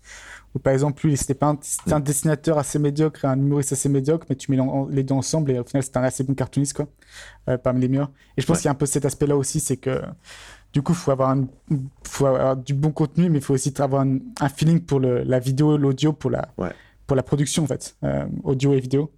Et je pense que les, du coup, l'intersection des deux, et même notre intersection, c'est aussi d'être accepté d'être, euh, devenir une personne publique aussi. Euh, donc tu mets ensemble qui fait qu'il y a moins de concurrence euh, que dans d'autres. Oh, c'est clair que c'est que c'est voilà, ça rebute plus de gens, ça demande plus de boulot. Je pense qu'il y a plus de procrastination sur les gens qui le font, sur le côté que c'est créatif. Moi, c'est pas donné de réussir, tu vois, mais il y a vraiment des trucs qui étaient cadeaux. Donc par exemple, depuis que j'ai commencé, je disais aux gens, ben voilà, vous devriez faire des analyses vidéo, mais sur le foot, ça marcherait, c'est sûr. Et l'autre jour, je voulais faire une vidéo sur un sujet lié au foot. Et donc, du coup, je cherchais sur YouTube des gens qui en avaient parlé. Et je tombe sur une chaîne d'un mec qui s'appelle euh, Willou, je crois. W-I-L-O-O, je crois. Et, euh, et il a euh, des centaines de milliers d'abonnés en faisant des analyses marketing sur le foot. Tu vois, il analyse des matchs, les joueurs, etc. C'était évident, tu vois, le truc, il était cadeau. Mais il faut un gars qui, est, qui s'y connaît ultra en foot, qui a une bonne culture, qui sait écrire, qui a envie de parler, présenter, etc., qui a une bonne énergie, qui a la discipline de continuer à faire des vidéos parce que ça lui a pris probablement euh, voilà, au moins euh, six mois de commencer à avoir de l'attraction. Euh, jamais... c'est, rarissime d'avoir de l'attraction sur sa première vidéo. Ça arrive, mais c'est, rarissime. Tu vois, il faut un peu cette combinaison de, de capacité. Et, voilà. Et une fois que la personne l'a eu, tu peux le faire. Ça, tu peux le décliner. Tu vois, il y a un gars qui, une chaîne Le Règlement, qui fait des analyses sur le rap. Et là, le rap, ça fait beaucoup, beaucoup de vues en France. Donc, il y en a pas mal qui font des analyses comme ça. Tu vois. Et en fait, ça, tu le déclines dans quasiment n'importe quel domaine. Et ce qui est intéressant, c'est que je, bah, je pense à notamment règlement de cette façon, c'est que moi, je regarde de temps en temps et je trouve ça assez moyen. Mais en fait, vu que, la, forme est excellente, il y a un côté satisfaisant en fait. Qui fait que même si tu peux, tu peux donner un peu des banalités, des trucs pas spécialement intéressants, euh, c'est pas si grave que ça en fait, tant que ça reste. Euh, il y a un peu la notion de, de valuetainment qui est un peu là-dedans. Donc, oh, c'est, vu que c'est bien fait, ça passe quoi. simplement, c'est pas comme s'il avait 50. Enfin, y a, tu vois, il n'y a, a, pas il y a probablement pas plus de 10 chaînes qui font ces vidéos que lui fait. Il n'y a pas plus de 10 concurrents en France qui font des vidéos sur le rap comme ça, avec ce niveau de valeur de production, avec cette régularité, avec cette connaissance du rap, etc. il n'y a pas non plus euh, tant de personnes qui peuvent le faire. Et du coup, c'est pour ça que YouTube, je pense que euh, c'est compliqué pour YouTube de, tu vois, moi, je me dis, euh, j'aimerais bien lancer, tu vois, si je pouvais avoir genre 10 chaînes YouTube gérées par différentes personnes, tu vas avoir un aspect un petit peu comme tu pourrais l'avoir dans dans le dropshipping et juste lancer des trucs, c'est compliqué parce qu'en fait, il faut trouver la bonne intersection de talent sur les gens.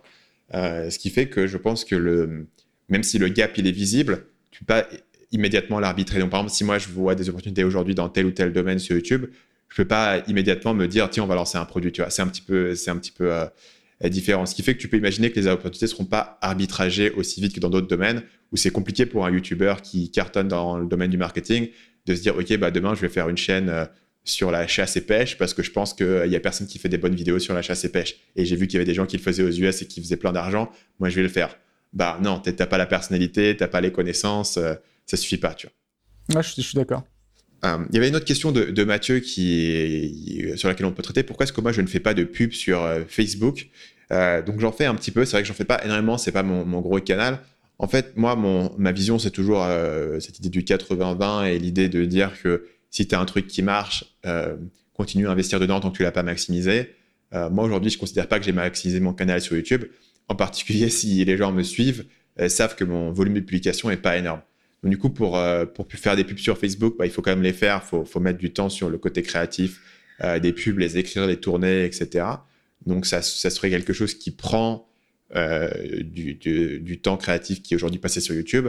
Et comme j'ai pas encore tout à fait euh, résolu cette pipeline créative pour pouvoir euh, produire autant de contenu que je veux, à la fois sur YouTube et à la fois sur Facebook. C'est pour ça que du coup, ce temps-là qui est limité, je préfère investir sur un canal qui est celui qui est le plus durable. Donc la différence entre pour moi faire une pub Facebook qu'il va falloir que je fasse tourner, qui va se périmer, versus faire une vidéo YouTube qui va durer pendant des années, forcément je gravite sur la vidéo YouTube qui est en fait une espèce de rente en termes de trafic. Parce que moi aujourd'hui, mes vidéos YouTube qui sont sorties en 2016-2017, elles font toujours des vues tous les jours. Donc, je préfère augmenter mon catalogue de vidéos plutôt que faire de la pub sur Facebook. Évidemment, d'un point de vue purement euh, marketing, calculation, si les ressources n'étaient pas limitées, euh, je voudrais être partout. Enfin, d'un point de vue marketing, je pourrais être sur TikTok et je pense que je pourrais faire des trucs bien sur TikTok. C'est juste que euh, regard d'une ressource limitée qui est mon temps, je l'oriente plus vers YouTube. Même si on fait un peu de pub sur Facebook, on en fait très peu aujourd'hui. J'aimerais en faire plus si j'avais plus de temps. Euh, voilà, la, réponse étant, toi, comme tu disais, euh, si j'avais été plus agressif sur Amazon euh, il y a quelques années, moi je me dis si j'avais plus agressif niveau recrutement sur les dernières années, peut-être que ce problème il aurait été résolu plus vite. Aujourd'hui, je suis encore en train de travailler sur la résolution de ce problème, en recrutant les bonnes personnes, en les formant, etc. mais c'est pareil, c'est pas trivial. Quoi. Je peux pas demain me dire, bah tiens, je vais recruter quatre personnes pour écrire. Ou peut-être que je pourrais, mais que en tout cas, je ne sais pas aujourd'hui comment le faire et surtout comment les former suffisamment rapidement. Finalement, Mathieu euh, nous demandait que tu nous racontes des anecdotes. Donc évidemment, ça, les anecdotes, on y arrive à la fin. Et là-dessus, on a plusieurs questions de Victor qui nous en a fait une en audio qu'on va écouter maintenant. Salut Paul et Stan. Alors j'ai une question assez simple. C'est euh, qu'est-ce que vous kiffez faire le plus comme tâche dans votre business, genre tous les jours ou une fois par semaine, et qu'est-ce que vous détestez le plus? Donc Paul, qu'est-ce que tu kiffes faire le plus et qu'est-ce que tu détestes le plus dans ton business? Bah, En fait, je pense qu'on on a, un peu le même raisonnement. On a des, choix différents. que toi, de ce que, de ce que je sais, ce que tu, mets au-dessus au de tout, c'est l'écriture. Donc c'est ce que tu aimes le plus, mais c'est aussi ce que tu considères comme étant le plus, euh, la forme la plus pure de travail. Euh, et moi, moi étrangement, c'est l'opérationnel en fait. Euh, donc c'est ce que j'aime le plus et c'est aussi ce que je considère être du vrai travail, du, vrai où tu, mets les mains dans le cambouis, quoi. Et donc moi, c'est ce que je préfère le plus opérationnel, ce qui est pas excellent dans le sens où justement tu as envie de t'en dégager parce qu'il il y a plein de personnes qui peuvent bien le faire à ta place. et donc c'est plus sur le high level que tu devrais te, que tu construire. même si je pense que, en fait, notamment pour, en e-commerce, il faut quand même que t'aimes l'opérationnel et que tu sois un minimum euh, doué là-dedans. Euh, sinon, ça ça va, être, compliqué. Et donc, moi, c'est ça. Moi, j'aime l'opérationnel, j'aime la logistique. Euh, donc, des choses que la plupart des gens fuiraient à tout prix. moi, c'est quelque chose qui me plaît. Avoir les produits qui soient physiques, ainsi de suite, c'est quelque chose qui me plaît. Et justement, ce qui me fait un peu, un peu plus chier, c'est toute la partie un peu plus, un peu plus mouchie, un peu plus soft. Donc, la, la, vision, ainsi de suite. ça m'intéresse moins. Euh, donc, c'est... donc, de ce point de vue-là, je pense que je diffère de, la plupart des, entrepreneurs. Hmm. Et qu'est-ce que tu détestes vraiment? Qu'est-ce que je déteste? Euh, Je pense virer les gens, c'est toujours très compliqué. Euh, donc, ça, c'est un truc toujours qui. et j'ai, dû le faire et. Et, oui, ça peut, ça peut être très compliqué. Donc ça, c'est vraiment un truc que, que je détesterais par-dessus tout. et ensuite, ce que je déteste, les meetings inutiles. Je pense que c'est un truc aussi que je, ressens de façon très forte. Euh. Et tu te retrouves souvent dans des meetings inutiles? Non, parce que je sens que je les déteste, donc euh, je, les évite. On est assez efficace là-dessus. Moi, le, la, partie qui m'intéresse le plus et qui me fait le plus kiffer, c'était euh, vraiment l'écriture. Au point que, c'est pas tu as la création de contenu, au point que dans ma tête, dans ma valeur, tu vois, de hiérarchie mentale du travail le plus, le plus sain, tu vois, quand j'ai l'impression de communier avec, avec le Saint-Esprit du business en ligne, c'est vraiment quand j'écris, tu vois. Et quand j'enregistre, j'ai l'impression que je fais un peu un truc nécessaire, mais pas aussi euh, important, aussi sacré, tu vois. Mais en partie, clairement, parce que la raison pour laquelle euh, tu vois, une vidéo est bien, c'est pas parce que mon enregistrement est génial, c'est parce que le script est bien. Tu vois, si le script est pas bien, la vidéo sera pas bien. Donc c'est pour ça que l'enregistrement, c'est un peu une formalité où je, où je présente un truc, mais dans ma tête, il a déjà été acté. Donc euh, pour moi, l'écriture, c'est le truc que je kiffe le plus, globalement. Après, moi, pour le coup, j'aime bien ces trucs de, que toi, t'aimes pas, je pense, mais de vision, de stratégie, de branding, de dire ok on va faire quoi comme stratégie pour promouvoir tel ou tel produit?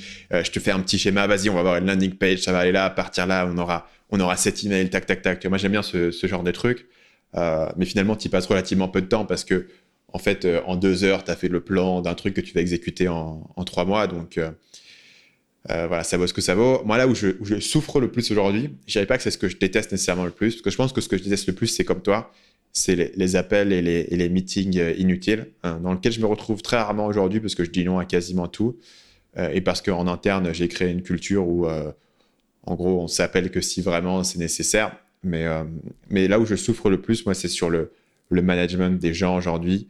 un peu comme toi, tu disais par rapport au fait que tu t'es concentré beaucoup sur l'opérationnel pendant longtemps parce que c'est ça qui te faisait avancer. moi, c'était l'écriture qui me faisait avancer j'ai jamais vraiment euh, cherché à, construire ces, compétences de management. Et après, je sais que beaucoup de gens, euh, que, je les ai eu, je les ai apprises sur le tard. Quoi. Il a fallu que je les apprenne un petit peu à la dure. Et là où j'avais déjà une grande aisance dans certaines tâches marketing que je faisais, dans un autre domaine de mon business, il fallait que je reparte de zéro. En gros, quasiment euh, en 2018. Donc, c'était il y a environ trois ans que j'ai vraiment commencé à me pencher sur cette question. Ce qui fait qu'aujourd'hui, je suis pas entièrement débutant, mais je suis pas non plus j'ai pas non plus énormément de recul là-dessus. Surtout qu'au départ, euh, dans les premières années, j'avais euh, deux personnes, trois personnes, et maintenant, euh, il y a dix personnes qui dépendent de moi directement. Donc je pense qu'ici, il y a eu des erreurs qui ont été faites de ma part en termes de structure. On est un peu trop flat et il y a trop de gens qui dépendent directement de moi. Et donc, du coup, je souffre à, essayer de, de, rebondir sur les, bah, sur les 10 projets différents que 10 personnes gèrent et sur lesquels les 10 attendent une certaine supervision de ma part. Alors que moi, en fait, ce truc que j'ai envie de faire, c'est euh, que tout le monde me laisse tranquille et faire une vidéo pendant trois jours. Tu vois, donc il y a un peu une tension entre ces deux aspects-là. Et comme en plus, c'est des projets créatifs que je manage, je peux leur dire juste, bah voilà, une procédure et fais-le. C'est, bah tiens, j'ai fait, un, j'ai fait euh, un script, j'ai fait une page, euh, c'est quoi tes retours, ton avis? Évidemment, mon retour et mon avis apportent de la valeur. Donc c'est là où moi, aujourd'hui, je, souffre le plus. Je dirais pas que c'est un truc que je déteste, parce que c'est plutôt un truc que, que j'aime pas dans la mesure où je suis nul, tu vois. C'est quand tu es nul dans un truc, tu es un peu vénère, tu dis merde, tu vois, je suis nul au ping-pong, j'ai plus envie de jouer, tu es un peu mauvais joueur. Et quand tu deviens fort en ping-pong, tu le kiffes un peu, tu vois. Dans les moments où j'ai l'impression de bien manager les gens et d'être, de faire bien mon job d'être un bon leader, ben, je kiffe, je suis content, tu vois, je me dis putain, euh, grâce à moi, tout le monde est efficace, etc.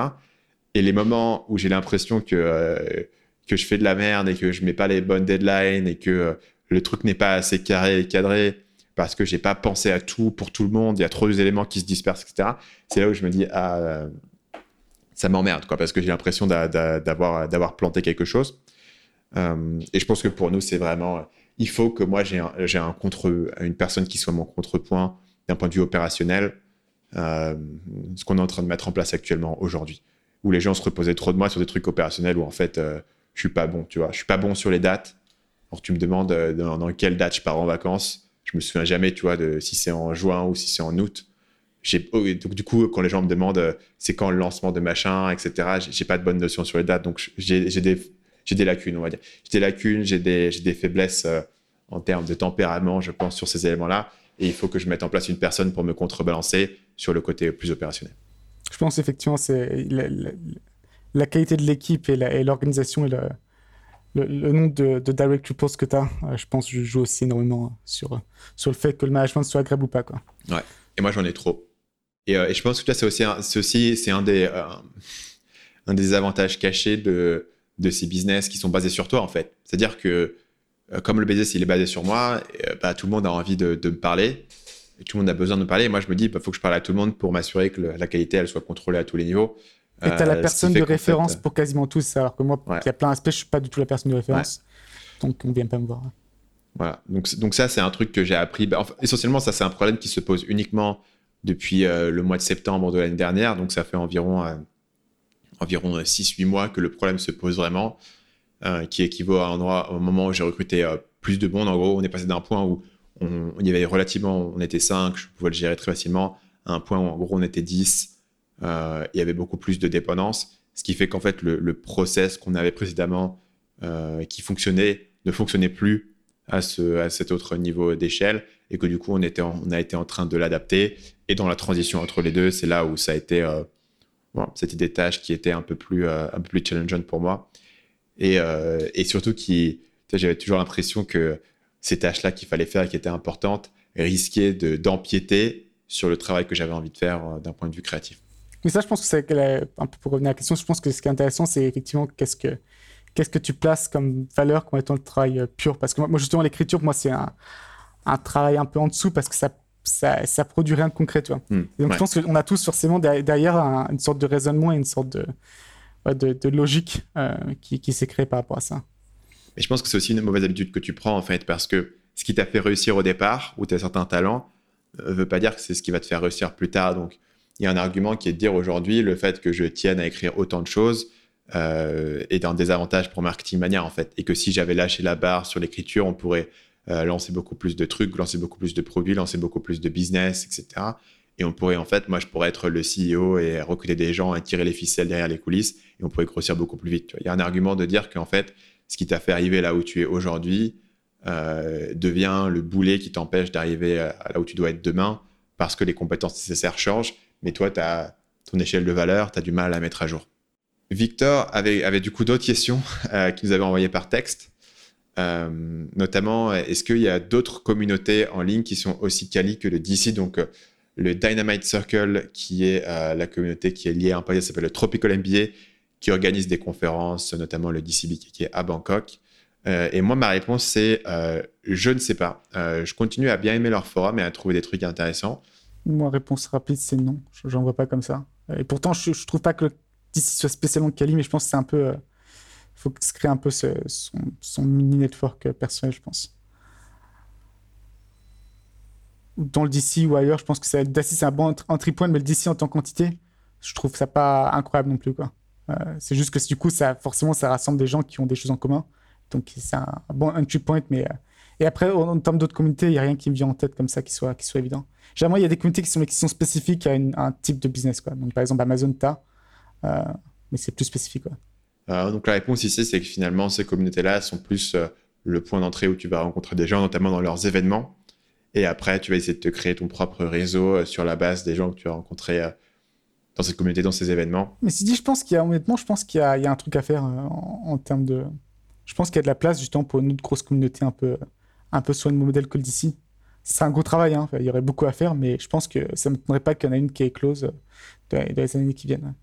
Et euh, finalement, Victor avait une troisième question qu'il avait envoyée aussi en format texte. le business de Paul est-il arrivé aux neuf chiffres? Combien d'employés slash freelance? Donc non, pas, pas aux neuf chiffres malheureusement, j'aimerais bien, mais on n'est pas, pas encore là. Et euh, donc, euh, oui, combien d'employés freelance? On a, 40 personnes environ euh, full-time actuellement. Les questions suivantes ont été envoyées au format texte. On va les traiter assez rapidement pour les enchaîner. Elles viennent de quelqu'un qui s'appelle Rubik Production. Euh, j'ai pas noté le nom exactement de la personne, j'ai juste noté le libellé de son email, donc ça sera Rubik qui nous a envoyé cette question. Question numéro 1, selon vous, niveau business, quelles sont les opportunités de demain sur lesquelles il serait intéressant de se lancer? Moi, j'ai évoqué euh, ma réponse qui est YouTube, évidemment, avec le biais que c'est ce que j'étudie le plus, c'est ce, que, ce que je vois le plus. Euh, l'autre point sur lequel je vois des trucs intéressants, tout ce qui est crypto et NFT. Euh, tu peux penser que c'est du bullshit, mais si tu regardes en ce moment ce qui est en train de se passer et, l'argent que les gens se font en vendant des NFT, à mon avis, des trucs intéressants. Par exemple, aujourd'hui, tu vois, faire des chaînes YouTube de référence sur la crypto, etc. En France, il y en a un qui, existe et qui est assez gros, mais je pense qu'il y a pas mal euh, d'opportunités, des trucs à faire, ou simplement des plateformes, vendre des trucs, connecter les créateurs, faire du marketing pour les business de crypto. Euh, je pense qu'il y a des éléments pas inintéressants à garder. Mais après, finalement, là, tu te retrouves juste à lister les, les domaines émergents euh, de, de, la tech. Donc, c'est des conseils assez génériques. Est-ce que toi, il y, a des, idées particulières sur les opportunités de demain qui te viennent en tête? Un peu ce dont on a parlé, je pense, euh, si tu un peu de moyens, justement, si tu as une, grosse conviction sur un produit en particulier, donc euh, et faire une modification sur un produit en particulier où tu penses que tu crées quelque chose de supérieur. Euh, je pense ensuite, tu as quand même pas mal de canaux différents par lesquels tu peux essayer de le pousser. mais c'est du coup, c'est un, une étape de plus que ce qui se faisait au début en FP ou ce qui se fait par exemple maintenant en termes de dropshipping. C'est qu'il faut, avoir, il faut investir dans ce produit initial et, et avoir quelque chose un peu de, de neuf à proposer. Deuxième question, toujours du même auditeur. Si la Chine se lance dans une phase d'expansion territoriale, où voudriez-vous déménager? Continueriez-vous vos business actuels? Je pense qu'on a un peu déjà répondu, c'est que je pense que la Thaïlande ne sera pas une grosse priorité pour la Chine. Euh, et après, après bon, ça, déjà, on part du principe que son, son scénario est plausible, ce qui, je pense, est, pas le cas. Je vois pas la Chine, euh, à, part si tu es à Taïwan, là, ça peut être un peu tendu euh, pour, pour les décennies qui viennent, mais et Hong Kong d'une certaine façon aussi. Et si tu es, si es aussi sur une, dans une, île random de, de la mer de Chine, ça peut être la merde, mais il n'y a pas beaucoup de gens sur, sur ces bouts de cailloux. Euh, il n'y a pas des, gros, pas des gros hubs de nomade digital. après, dans, après, après non, si, effectivement, si Taïwan, ça peut être une vraie préoccupation sur long terme. Moi, c'est un truc que j'ai pensé, parce que j'adore Taïwan. Ouais. Effectivement, ça peut être euh, à, à, plein de niveaux, même pour faire du business. Euh, je sais que c'était un visa, quand j'ai un visa de Taïwan, euh, il passe 5 minutes à le regarder juste pour mettre un coup de pression.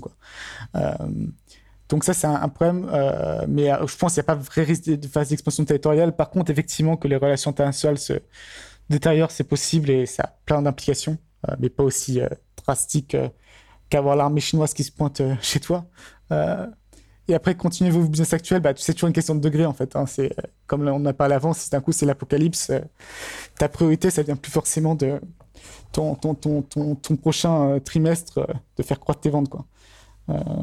donc s'il y, a une, y a une guerre mondiale, effectivement, je reconsidérerai mes, mes plans en termes de business. Hmm. Tu feras, tu feras de la vente d'armes et, C'est ça. et du marché noir, tu vendras, tu vendras des jambons à tes voisins.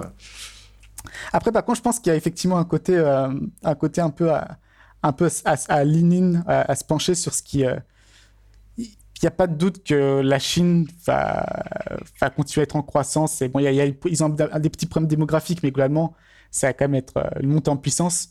Et donc, de ce point de vue-là, si par exemple, tu as été, es été es, français, tu parles anglais et en plus tu passes un ou deux ans et tu comprends la culture chinoise et tu parles chinois, tu auras toujours un boulot. Quoi.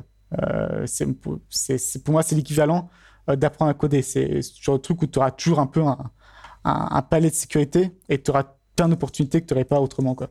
Donc actuellement, si, tu dois, si le code, c'est pas ton truc et que et tu as un ou deux ans de ta vie à, à, à sacrifier, entre guillemets, et euh, je pense pas que c'est un sacrifice parce que ça peut être un, un gros kiff, euh, trouve-toi un boulot en Chine, apprends le chinois, intéresse-toi à l'e-commerce, au manufacturing, ainsi de suite, et ça, ça, sera, ça sera un tremplin énorme ensuite. Quoi. Hmm. Ça répond aussi à la question de tout à l'heure sur les opportunités de demain. Troisième question, en cas de crash économique, dollar, gold ou crypto?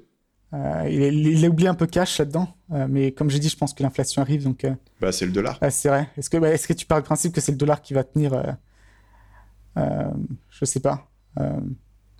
mais quelle crash économique bah, je pense que de ce point de vue-là, on va, je vais faire un peu la réponse bateau, qui, est, qui est un peu chiante, mais un peu justement la compétence, quoi.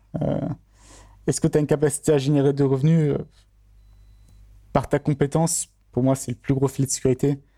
Ensuite, euh, ou mettre en, mettre en dollars gold crypto, euh, si on savait, bah, si on savait, ça serait, euh, on, serait, on serait bien content. mais je n'ai j'ai pas d'opinion très forte sur le sujet. Hmm.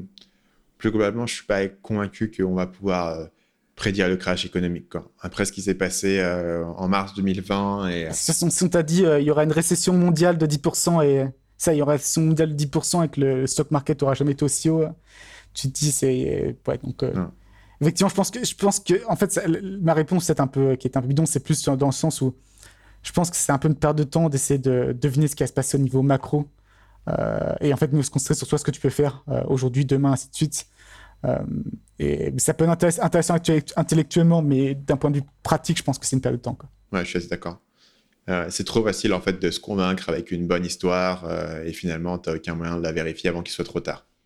Quatrième question, pensez-vous lancer un fonds d'investissement spécialisé dans l'activité digitale? Bah, Tu m'en avais parlé, ça me semble, Stan. Ouais, ouais. Ça fait, euh, ça fait probablement quelques années que moi j'en parle.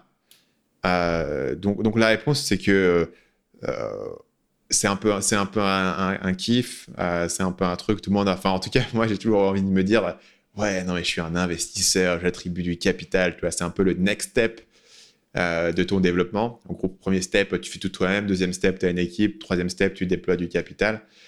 Euh, donc, c'est un truc qui, que je trouve intéressant, notamment dans, dans, un cas comme moi. Parce que moi, je pense que j'ai un avantage assez intéressant là-dedans en termes de positionnement. C'est que euh, je suis assez connu, donc je peux avoir pas mal de deal flow des gens qui viennent vers moi. Je peux écouter des gens pour gérer les, projets, etc. qu'on fait. Et, et, le business de formation qu'on a et, génère pas mal de trésorerie. Et j'avais besoin de lever plus de trésorerie. J'ai aussi beaucoup de réseaux via le business que je fais là-dessus. Par contre, ce que j'ai pas, c'est euh, la compétence managériale qui est nécessaire pour gérer énormément de projets. Parce qu'aujourd'hui, un bottleneck pour moi, je peux pas me dire, OK, je vais recruter quatre personnes pour euh, gérer tout ça. Et l'autre point, c'est la compétence d'investissement, tout simplement, euh, que j'ai pas. Et je pense que c'est euh, voilà, naïf de se dire que c'est un truc qui est trivial. Moi, c'est un truc qui m'intéresse, mais aujourd'hui, je le vois pas comme étant un projet de, de première priorité, de premier ordre pour moi. mais c'est pas, enfin, c'est toujours un truc que je me dis dans le futur, c'est probablement ça que je vais essayer de faire. Euh, donc dans le futur, dans, dans, dans, 3 ans, 5 ans, 10 ans. Je pense qu'à un certain point, j'y arriverai. Moi, non, ça m'intéresse pas spécialement. Le seul aspect qui pourrait m'intéresser, c'est en gros de, d'investir sur des gens qui sont, auxquels je peux apporter quelque chose et qui sont très prometteurs.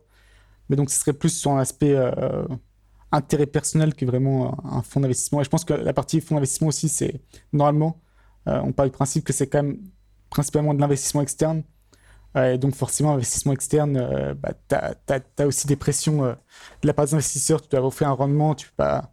C'est tout plein d'obligations aussi qui viennent se, se rajouter. Donc pour ces raisons-là, moi, c'est pas quelque chose qui me tente plus que ça. La question suivante euh, nous vient de Reda. Salut Stan, salut Paul. Je suis Reda, je suis nomade depuis quasiment trois ans. je vis aujourd'hui à Ho Chi Minh. J'ai vécu à Chiang Mai pendant un an. J'ai par ailleurs eu l'occasion de rencontrer euh, Paul très rapidement chez le coiffeur. Malheureusement, il repartait euh, en France pour fêter Noël juste après. Donc euh, ça a été très bref. Et j'ai des amis en commun avec Paul. Et je sais qu'il a clairement explosé son business, Amazon. Et ma question d'aujourd'hui, c'était Paul, ou Stan aussi. est-ce que vous avez des éléments à nous recommander? Quelque chose qui fait que vous êtes passé à un niveau tout à fait correct, d'un niveau tout à fait correct à un niveau exceptionnel pour un nomade entrepreneur. Est-ce que vous avez un programme de muscu un, livre, un e-book, quelque chose à recommander. Je sais qu'en général, c'est pas aussi simple que cela, mais euh, bon, si vous avez euh, le, le, le 20% d'éléments qui vous ont donné 80% des résultats que vous avez actuellement, voilà, ça serait cool d'essayer de nous guider. Merci beaucoup et euh, je suis euh, super impatient d'écouter le nouveau podcast.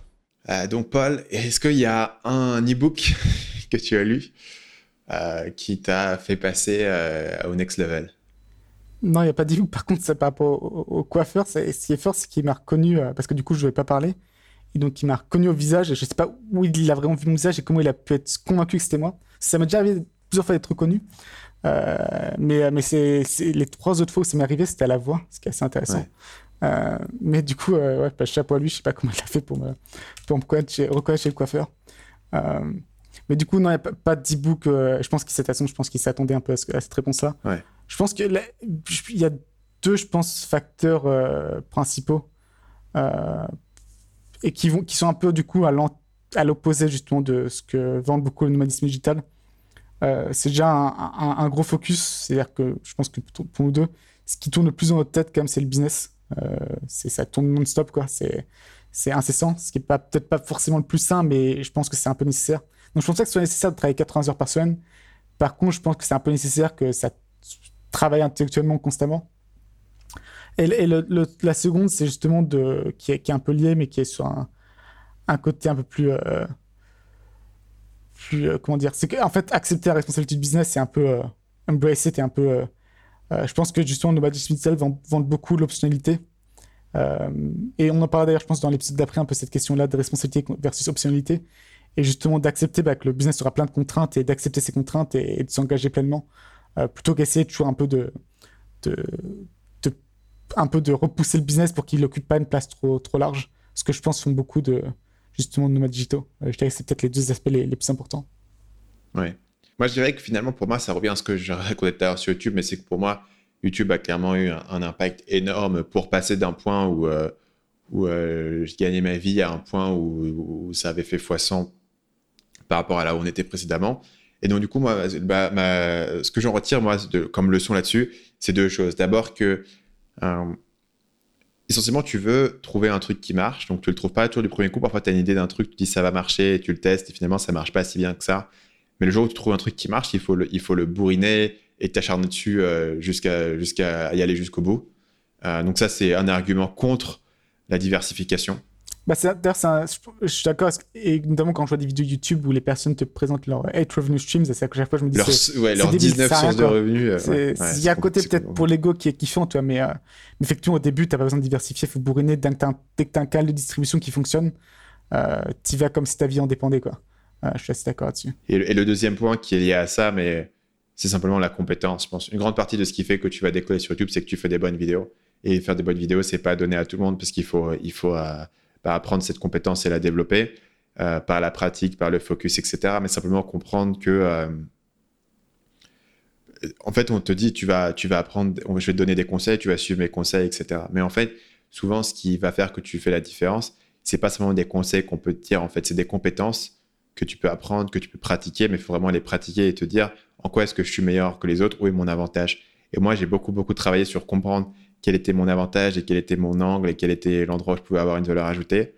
Je l'ai condensé dans un format sur YouTube, sur un canal de distribution. Je l'ai bourriné pendant quelques années. Et euh, pour moi, ça a fait toute la différence. Et, euh, versus, je vois beaucoup de gens qui ont euh, testé plusieurs trucs, qui ont plusieurs business en parallèle, qui font des vidéos, mais vite fait, qui font aussi autre chose, ou qui cherchent pas vraiment à améliorer la qualité de leurs vidéos parce qu'ils sont dans, dans, un mindset où il faut, il faut travailler le moins possible, avoir du 80-20 et que tout soit le plus optimisé possible. Moi, mais, mon processus de vidéo n'a jamais été optimisé euh, de ma vie. Tu vois, encore aujourd'hui, euh, je passe des heures et des heures euh, sur chaque vidéo à faire des relectures, à faire des recherches, à faire des machins, parce que je me dis, certes, une vidéo, elle pourrait être faite dix fois plus vite en étant optimisée avec un process, mais probablement elle ferait 100 fois moins de vues. Donc, bah, ça serait con. Question suivante nous vient de Xavier. Bonjour les amis, c'est Xavier qui vous parle. Euh, est-ce que vous pourriez nous faire une petite mise à jour de vos outils de productivité? Vous nous aviez parlé de Pomodoro, vous nous aviez parlé euh, de plans à trois mois, etc. Euh, bah, si vous pouviez nous en dire un peu plus sur comment ont évolué vos différents outils et vos différentes pratiques, ce serait génial. Salut Donc, quelles sont les mises à jour, Paul, sur tes nouveaux outils et tes nouveaux pratiques en matière de productivité? Pas de mise à jour, mais après, j'allais répondre de façon un peu un peu brutal que, que c'est pas ce qui importe, les outils, ainsi de suite, et, les, méthodes. Mais je pense que s'il y a un truc tout con, c'est que c'est quand même, on fait ça depuis assez longtemps. Donc au bout de 5-6 ans, tu sais aussi ce qui fonctionne pour toi, ce qui fonctionne pas. Euh, et donc as, au, départ, c'était un peu plus intéressant de tester, voir ce qui, justement ce qui fonctionne. Euh, une fois que tu as trouvé un truc qui fonctionnait bien, euh, après, c'est plus, c'est plus par l'attrait de la nouveauté, donc un peu une perte de temps que tu peux switch. Et ça m'arrive de temps en temps. Je vois un truc qui est hype-up de pas possible, tout le monde en parle. Euh, je teste rapidement, euh, pas convaincu, et je reviens sur ce que je faisais avant. Et donc maintenant, j'en suis un peu au stade où j'essaie même pas, euh, parce que ça fonctionne. Et généralement, c'est un peu aussi aller, au plus simple. De façon générale de trouver, trouver une méthode en termes de rythme de travail qui fonctionne, en termes de d'horaire qui fonctionne, un, ou deux outils qui fonctionnent, et juste s'y tenir, quoi, tout simplement. moi, je suis un peu dans la même dynamique que toi, c'est-à-dire que euh, beaucoup des éléments qui ont été mentionnés par Xavier sont des éléments que je pratique encore. Notamment, moi, le, plan de 90 jours, enfin, le plan annuel qui est décliné en plan de 90 jours, qui est décliné en plan hebdomadaire, qui est décliné en tâches sur la journée, ça reste une religion pour moi. Euh, c'est assez fou de penser que ça fait, euh, je crois que j'approche de quasiment maintenant 5 ans, ou peut-être 4 ans maintenant, de faire ce plan vraiment tous les jours avec cette méthode, elle a été incroyablement robuste. Et si tu penses de cette manière, en fait, tu te dis, dans 90% des cas, ta méthode de productivité, en fait, au bout de trois semaines, elle te saoule. Donc, quand tu as un truc qui t'a accompagné pendant toute ta vie, enfin, toute ta vie d'entrepreneur quasiment, et qui a marché, finalement, tu reviens pas trop dessus, surtout qu'il continue à fonctionner euh, pour moi. Euh, moi, pour moi, le, seul élément qui a changé, le seul outil de productivité que je n'avais pas précédemment, c'est de se lever tôt. J'ai toujours pensé que se lever tôt, c'était complètement débile. Les gens qui disent, je me lève plus tôt, donc je suis productif, bah, c'est complètement con parce que tu te lèves à 5 heures du matin, mais aussi tu te couches à 21 heures. Donc euh, au final, tu as les mêmes heures que moi, sauf si tu as décidé de réduire ton sommeil, ce qui est notre conversation. Donc à partir du moment où tu dors le même nombre d'heures, euh, tu peux te lever à 10 heures du matin ou à 5 heures du matin, ça fait pas de différence. Et pourtant, ça fait une putain de différence. Et euh, plus je me lève tôt, plus j'ai l'impression d'être productif et efficace. Probablement entièrement un effet placebo. Ouais, je pense y a la question du cycle circadien, circadien qui jouait. Et je pense, de toute façon, c'est assez marrant de voir que tu as un peu euh, toujours le même effet, c'est que les, gens qui sont plus salariés, euh, en tout cas qui sont, qui sont pas salariés, notamment en, bureau, ainsi de suite, euh, au début, bah, c'est la fête. Tu dis, bah, du coup, je peux travailler quand je veux, ainsi de suite. les week-ends, je m'en fous, ainsi de suite. Et, en fait, quasiment tous les gros entrepreneurs que je connais, ou même les gens qui sont pas entrepreneurs, mais qui sont très bons en ce qu'ils font, en fait, ils ont, ils ont une routine de, de 9, à, 9h à 5h plus ou moins, quoi. ou peut-être plutôt justement, peut-être du 7h à, 7h à 4h, tu vois. Euh, donc c'est assez marrant de penser qu'à chaque fois on, se dit euh, super la liberté, je vais pouvoir faire ce que je veux et travailler quand je veux. Et au final, tu retrouves à travailler euh, principalement lundi au vendredi, 9h à 5h. Quoi. Ouais, donc on parlera de, l'impact aussi d'avoir des enfants sur, sur ce créneau-là. Mais moi, c'est la, principale chose qui a changé. ce qui n'est pas, je dois l'avouer, un énorme acte de productivité qui va changer ta vie. quoi.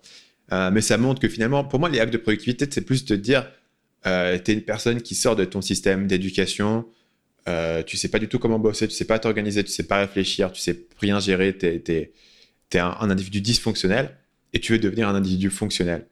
Et euh, quelle que soit la méthode que tu choisis pour, euh, pour t'organiser et, structurer tout ça, et structurer ton travail, etc., ça, ça, suffit.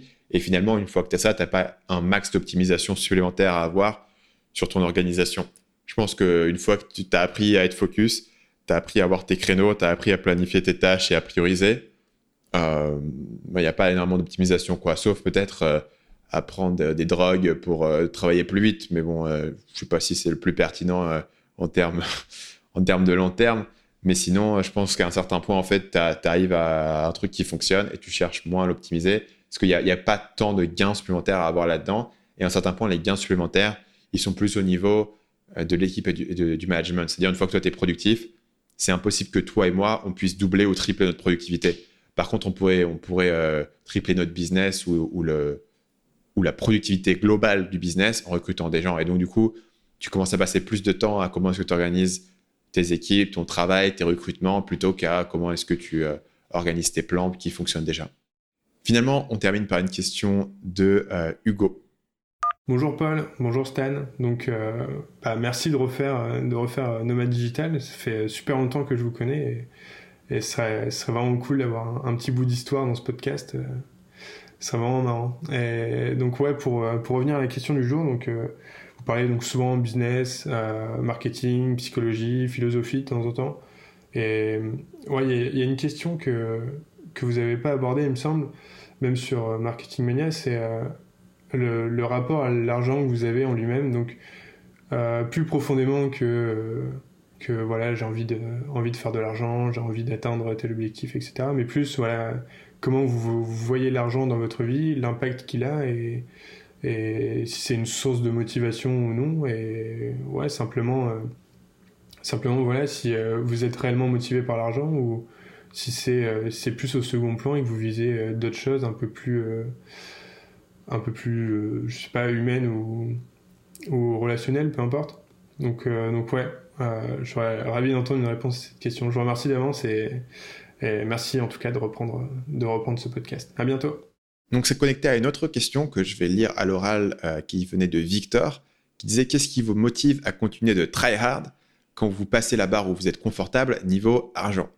Est-ce que c'est comme, comme un MMORPG où c'est juste kiffant pour vous de ne pas vous arrêter de progresser? C'est comme ça pour moi, mais j'ai quelques potes entrepreneurs qui se démotivent une fois qu'ils génèrent plus qu'ils ont besoin. Donc quel est ton rapport, Paul, à l'argent et à cette idée de euh, la motivation et de qu'est-ce qui finalement fait qu'aujourd'hui tu continues à bosser, essayer de grossir ton business là où tu n'as plus euh, d'inquiétude particulière sur comment tu vas payer tes factures le mois prochain? Moi, ça a été un, assez gros sujet parce que clairement, moi, le... en fait, j'ai, je suis tombé dans l'entrepreneuriat pas par, euh, pas par, par vrai désir, c'était plus par il faut gagner de l'argent, personne ne veut me recruter, et donc il faut, il faut, faire quelque chose. et, j'étais, j'avais toujours un, un, fil de sécurité, j'étais pas miséreux, je pouvais retourner chez ma mère, ainsi de suite. Mais même avant, quand je faisais mes études, c'était quand même très tendu niveau argent. Donc, c'était quelque chose qui était très présent pour moi. Il y avait ce qu'on appelle en anglais un peu scarcity, une, une, rareté très présente et un manque, c'est ça, euh, qui était très présent. Et du coup, effectivement, en fait, une fois que. Et c'est passé ce que tout le monde prédit à chaque fois. Je me rappelle, regardez, euh, je sais plus, c'était une célébrité ou quoi que ce soit qui disait que ah, t'as ta fameux argent qui fait pas le bonheur ou t'as la célébrité qui dit euh, c'est pas le plus important l'argent, ainsi de suite. Et moi, je me rappelle de. À chaque, fois penser ça, c'est un truc de connard. Moi, si j'avais de l'argent, je serais tout le temps super heureux, toi. C'est mon problème principal, toi. C'est vraiment le mm. truc qui est. Et donc, je me, dis, je dis, moi, qu'une fois que j'aurai de l'argent, ce sera, ce, sera, ce sera forcément différent. Et sauf que l'humain s'adapte très vite. Et donc, euh, il y a un moment où, euh, où, euh, où tu as suffisamment d'argent pour pas t'en soucier, mais tu as quand même des problèmes. Et donc, tu as peut-être deux problèmes qui remontent. et aussi, de façon générale, avoir un business, ça crée aussi beaucoup de problèmes. Donc, tu n'as pas, pas trop à t'inquiéter à ce niveau-là. et effectivement, il y a, y a un stade très clairement où c'est plus vraiment pour l'argent que tu le fais. Euh, je pense qu'il y a pas mal de trucs qui peuvent rentrer en jeu et je pense que c'est, je pense qu'il faut parler limite à, un thérapeute pour, pour démêler tout, mais je pense qu'il y a une partie forcément, euh, une partie forcément ambition qui, qui joue. Euh, un peu, et ce qui, ce parle un peu aussi la partie MMORPG, de voir continuer à challenger, continuer à progresser, qui joue aussi. et après, il y a effectivement l'aspect aventure humaine qui, devient très fort justement une fois que tu as une équipe. Euh, c'est que la première considération, si, si, voilà, si euh, bah, t'aurais plus ça.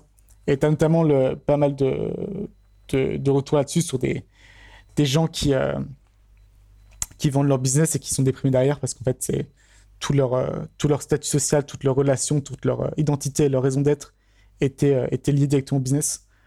donc, je pense que c'est ça qui aussi qui te garde, qui te garde motivé, qui te donne une justification pour, pour continuer à pousser à ce niveau-là. Euh, mais donc, pour répondre un peu à la question de façon courte, euh, moi, j'ai pas, j'ai pas vécu de démotivation par rapport à l'argent.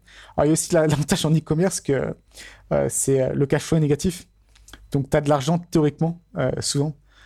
donc, par exemple, tu vois, là, en ce moment, j'ai peut-être 7 millions, 6-7 millions en, valeur d'inventaire. donc, théoriquement, ça peut se liquider, ça peut se transformer en cash. mais dans les faits, c'est pas le cas. Euh, donc je pense que tu as aussi un peu moins cette problématique. Euh, et, notamment en e-commerce, tu peux réinvestir autant que tu veux. Il n'y a pas de limite sur ce que tu peux réinvestir. Donc euh, si je veux ne pas avoir de cash, il n'y a pas de souci, je peux lancer plus de produits, je peux, je peux pousser plus la pub et ainsi de suite. Et donc, c'est un truc. Euh, et je pense aussi, la façon dont je le vois, et je pense que beaucoup de personnes le voient, c'est qu'au final, je, je me suis arrivé à me payer un salaire avec lequel je vis bien. Et donc, tout ce qui est derrière, au final, c'est de l'argent à, entre guillemets, à jouer, quoi, à risquer en essayant de créer un business plus gros. Euh, mais j'y attache pas plus de valeur que ça. Moi, il y, a deux, y a des aspects qui me marquent sur ces questions, ces trucs de tempérament. Mais quand je vois des gens qui disent, ouais, euh, maintenant je fais 10 000 euros par mois, euh, je suis plus motivé pour aller au-delà, le premier truc qui me vient en tête, c'est. Et ta retraite Et l'apocalypse je, suis beaucoup plus parano que toi. quand, quand, parce que parce que c'est ça, exactement. Moi, je me dis, tu fais 10 000 euros par mois, mais, mais, dans, mais dans deux ans, tu les auras encore tes 10 000 euros ou enfin, ça va se passer comment? Par exemple, on va en parler, mais par exemple, tu as, un enfant, tu as un enfant qui a un handicap grave, tu les, les mères sont au monde. J'ai quelqu'un que je connais qui est en situation là, bah, tu vas aux États-Unis et c'est un budget monstrueux. Quoi. Euh, donc, tu as toujours des scénarios, euh, effectivement, tu peux, tu peux toujours te faire peur euh, et ne jamais avoir assez. Je pense que c'est toujours possible. Non, mais simplement te dire, est-ce que le truc, il est durable et tout, tu vois? Moi, quand je gagnais assez pour me dire, bah, c'est bon, je paye toutes mes factures. Je me dis, bah, comment est-ce que je fais pour payer mes factures pour toujours euh, Mais la question, c'est si maintenant on te donnait 10 millions, ce qui largement, tu pourras vivre après, c'est, je pense, que tu auras toujours un peu cette anxiété-là. Quoi. Je pense pas que cette anxiété, et j'ai la même, hein, je pense pas qu'elle est, au final, je pense pas qu'elle est totalement, totalement rationnelle, et je pense aussi qu'elle est un peu. en fait, on aime aussi un peu se faire peur, ça fait partie aussi, je pense, de. Je pense qu'il y, a un peu un aspect comme ça où c'est il y a un peu une partie volontaire aussi, où ça, justement, ça te donne une raison en plus euh, de continuer, quoi. Je sais pas. Peut-être que je t'attribue des choses. Euh. Non, probable. Hein. Euh, l'autre point qui est marquant pour moi, je trouve, c'est vraiment le fait d'avoir réussi assez jeune. Tu te dis, bah, si j'ai pu atteindre tout ça à l'âge de 25 ou 26 ou, 27, qu'est-ce que je peux accomplir si je continue sur cette direction pendant 10 ans de plus? Et tu te dis, bah, si maintenant je repose sur mes lauriers, en fait, je serais un peu un gars qui euh, a eu du succès quand il était jeune et s'est reposé sur ses lauriers et finalement rien fait d'autre plus, euh, beaucoup plus gros que ce qu'il a fait quand il avait 25 ans. Euh, et, certes, tu tu vivras bien, etc. Mais ta vie, ça sera juste, bah, j'ai gagné un peu d'argent quand j'étais jeune et puis après, j'ai profité, quoi. Mais est-ce que tu respecterais pas ça de ouf? Moi, je respecterais ça de ouf. Un mec qui a 25 ans a fait sa thune et puis et arrête. C'est toi qui se dis, bon, bah c'est bon, j'ai assez, j'arrête, je stoppe. Je vis ma vie tranquille, j'optimise mon moi, je respecterais ça parce que tu le vois très peu, quoi. En fait. Moi, je, vis, je, vivrais dans, dans l'idée que. Euh, le, talent gâché. J'ai un peu baissé les bras sur ma vie. Euh, j'ai gâché ma vie, tu vois. J'ai un peu baissé les bras et tout. C'est un peu comme si quelqu'un a hérité beaucoup d'argent et finalement euh, a jamais bossé et tout. Tu non, mais ce que je veux dire, c'est est-ce que tu respecterais auprès, est-ce que tu respecterais auprès de quelqu'un d'autre qui, qui, ferait ce choix-là, tu vois? Bah moi, je, moi, je m'en fous, tu vois. Je respecte les gens, ce qu'ils font, c'est cool pour toi, tu vois. Inch'Allah, je veux dire simplement pour moi, c'est pas j'aurais l'impression de me dire, bah tiens, en fait, non, mais si j'avais, tu vois, tu pourrais jamais savoir, en fait. Le talent gaspillé. Tu vois, tu, vois, c'est ça, tu te dis, euh, si j'avais testé le truc, c'est un peu comme quand les gens qui se disent, j'aurais pu devenir un pro du basketball, euh, mais euh, je me suis cassé la cheville en division 2, tu vois. Si, tu vois, tu te dis, si tu avais une opportunité de faire un truc et que tu l'as pas fait, alors tu l'as, as essayé de le faire et tu t'es planté, ben, c'est comme ça, tu vois, tu te dis, bah, je me suis planté, c'est dommage, personne n'aime échouer, mais c'est pas la même chose. Moi, ça a toujours été un truc de me dire, j'ai beaucoup d'opportunités potentielles de le faire. Je suis pas obligé de les faire, mais j'ai, dans le futur, j'ai peur de regretter si je le fais pas. Parce que l'opportunité, elle va pas rester pour toujours. Tu vois, si aujourd'hui, par moi, je prends dans mon cas, par exemple, mon audience sur YouTube. Tu vois, aujourd'hui, j'ai, une très bonne traction, j'ai une audience, ça me permet de faire beaucoup de projets. J'ai pas vraiment besoin de faire ces projets pour gagner de l'argent, mais je me dis si ces projets je les fais pas, c'est pas comme dans cinq ans, je peux décider de les faire. Dans cinq ans, le marché aura changé, la situation aura changé. Euh, peut-être que moi j'aurais changé et que je me serais empâté et que je serais devenu trop euh, je sais pas, trop vieux, pas, pas trop vieux dans le sens où tu peux pas faire, mais. je pense que tu as, ça en commun avec, euh, avec Mark Zuckerberg. Je pense à chaque fois, tu sais, qu'il est au, Rings euh, devant le congrès, ainsi de suite, tu as toujours plein de personnes qui se disent bah, pourquoi il arrête pas, toi, c'est un milliardaire, il pourrait, il, il, toi, il a gagné, entre guillemets, il pourrait arrêter. Sauf que lui, effectivement, c'est sa seule chance. C'est très peu probable qu'il recrée un truc aussi gros que Facebook. Ah ouais. Bon, du coup, s'il arrête, il se dira, ben, j'aurais pu, pu, changer le monde, et au final, j'ai juste fait des milliards, tu vois. C'est différent. Donc voilà, donc ce que tu nous dis, Stan, c'était pas satisfait de faire le milliard et il faut que tu changes le monde. Euh.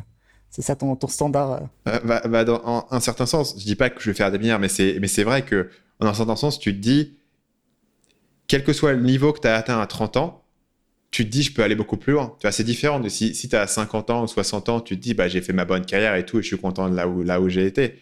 Mais si tu te dis, en quelques années, j'ai pu faire ça, putain, si je continue 15 ans à essayer de, gratter le truc, je peux faire beaucoup plus. Mais si je m'arrête là-dedans et je me repose maintenant sur, sur mes lauriers, ça sera dommage parce que j'aurais jamais su en fait jusqu'où je pouvais aller.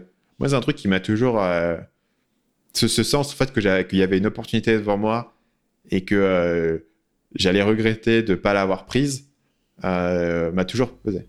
Je pense qu'on revient un peu à la question de Reda. Il y a un peu aussi, du coup, le, justement, je pense qu'il fait la différence, c'est les gens qui, sont, qui ont un peu cette anxiété, cette réalisation-là, que c'est le moment. Quoi. Ouais.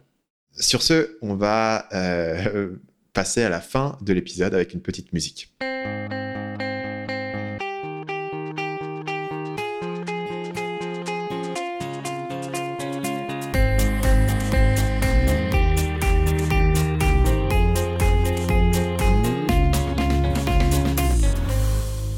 Donc on arrive maintenant sur notre section lifestyle, une section où on va chacun donner une petite recommandation.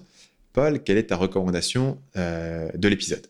Euh, C'est un bouquin récent que j'ai lu qui s'appelle Learned Optimism, donc euh, optimisme appris, et en fait qui est un peu en fait, Jack, en fait, ce qui est intéressant, c'est que dedans, il y a un test, notamment pour détecter si c'était un peu optimiste ou plutôt pessimiste. Alors, j'ai surpris que j'étais dans la moyenne, en fait. Moi, je pensais que j'étais plutôt pessimiste, mais finalement, c'est pas le cas.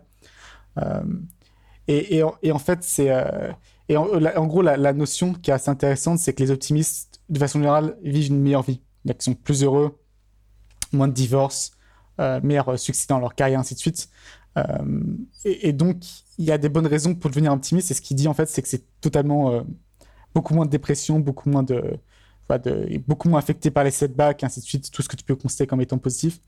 Et, lui, ce qu'il explique, en fait, c'est que c'est totalement possible de devenir plus, optimiste euh, et que c'est juste en fait une façon de penser qui est assez consciente et qui est assez programmable en, toi-même. Euh, ce qui est assez intéressant, ce que je trouve assez intéressant, ce qui je pense que ce qui bloque comme beaucoup de gens sur le fait de, se forcer un peu à être optimiste, c'est que j'ai toujours la que les, pessimistes, en tant que pessimiste, tu es quand même plus réaliste sur les, choses. Et en fait, c'est vraiment le cas. Euh, les pessimistes sont plus réalistes. Donc, si tu leur demandes bah, comment ils ont performé à un test, ils vont être plus proches de leur vrai résultat les optimistes vont se, surcoter. Euh, mais après, ce qui est intéressant, ce qu'il dit juste après, c'est qu'au final, même s'ils sont plus, euh, ils ont plus de, ils sont plus réalistes, ils sont plus euh, précis sur leur performance. généralement, leur outcome, donc le résultat est moins bon quand même. donc, il y a, je trouve un, aspect intéressant, c'est que tu peux finalement mieux se surcoter un peu que, être réaliste. Et, je pense que c'est notamment ce, ce, fait de vouloir à tout prix voir le monde tel qu'il est, ainsi de suite, qui au final est peut-être pas si crucial que ça, surtout si tu le mets en perspective avec le fait d'être heureux tout simplement. Donc je pense qu'il y, a un trade-off là-dessus qu'il faut accepter. Euh, euh, et, je pense que c'est assez intéressant. Euh, ça parle aussi, par exemple, de, l'aspect assez négatif des. Il a fait beaucoup de recherches sur tout ce qu'on appelle helplessness, notamment toutes les études qui sont très connues sur le, les chiens, par exemple, à qui on apprend qu'ils vont toujours se faire, ils vont toujours se faire buzzer, et donc qui essaient même plus d'éviter la douleur, parce qu'en fait, ils pensent qu'ils n'ont aucun, aucun pouvoir et, les, humains fonctionnent de la même façon, en fait. Euh, et donc, c'est un bouquin très clair que je recommande, euh, sur lequel est basée un peu toute la, toute la thérapie moderne de CBT, qui est elle-même basée beaucoup sur le stoïcisme, ce qui est assez intéressant, euh, qui se rejoint pas mal. et moi, jusqu'à récemment, j'étais quand même assez convaincu que c'était quelque chose d'assez fixe, le fait de voir le, voir le verre à moitié plein ou à moitié vide. Et aussi, encore une fois, je pense que je considérais ça que c'était un peu comme une force aussi. Notamment, on parlait un peu de l'opérationnel. L'opérationnel, tu as, envie d'être un peu pessimiste, de voir un peu tous les pires trucs qui peuvent se passer, euh, parce que du coup, tu peux les anticiper et, un peu mitiguer le, les, risques. Euh, mais je pense que c'est un peu, justement, c'est, la limitation, c'est qu'en termes opérationnels, je pense que c'est peut-être légèrement supérieur. Mais si tu veux être un peu le leader de la boîte et, entraîner les gens et donner une vision, euh, forcément, ça bloque un peu. si tu un peu du côté euh, pessimiste des choses. Quoi. Euh, donc je trouve que c'est un bouquin intéressant. Hmm. Et lui, il donne des, des clés, des exercices pour euh, changer, parce que je suis un peu dans la dynamique que toi, où je me dis, je peux voir la valeur du truc, mais est-ce que tu peux changer un trait fondamental de personnalité Et si oui, comment est-ce que tu fais? En fait, c'est vraiment intéressant. En fait, ce qu'il ce dit, c'est que le pessimisme optimisme, c'est basé sur trois, trois caractéristiques. la première, c'est permanence. Donc, est-ce que tu vois les, les choses comme étant de façon permanente? Donc, si, euh, même sur tes propres émotions, si toi c'était triste, est-ce qu'automatiquement tu vas partir du principe que tu vas toujours être triste et que ça va toujours être comme ça? Sa permanence, c'est le premier, truc. Euh, deuxième truc, c'est pervasiveness. Euh, donc c'est est-ce que tu étends les choses? Donc si par exemple tu te fais, tu te fais, tu te fais, et dans l'exemple, tu te fais rejeter par, par quelqu'un du sexe opposé, est-ce que et, tu, toi, t'es, pas attirant pour une personne particulière, est-ce que tu l'étends du coup à tout le monde ou est-ce que tu le gardes et tu dans, dans sa mesure, bah, c'est juste cette personne. Euh, et le troisième aspect qui est personnel, euh, est-ce que tu prends les choses personnellement?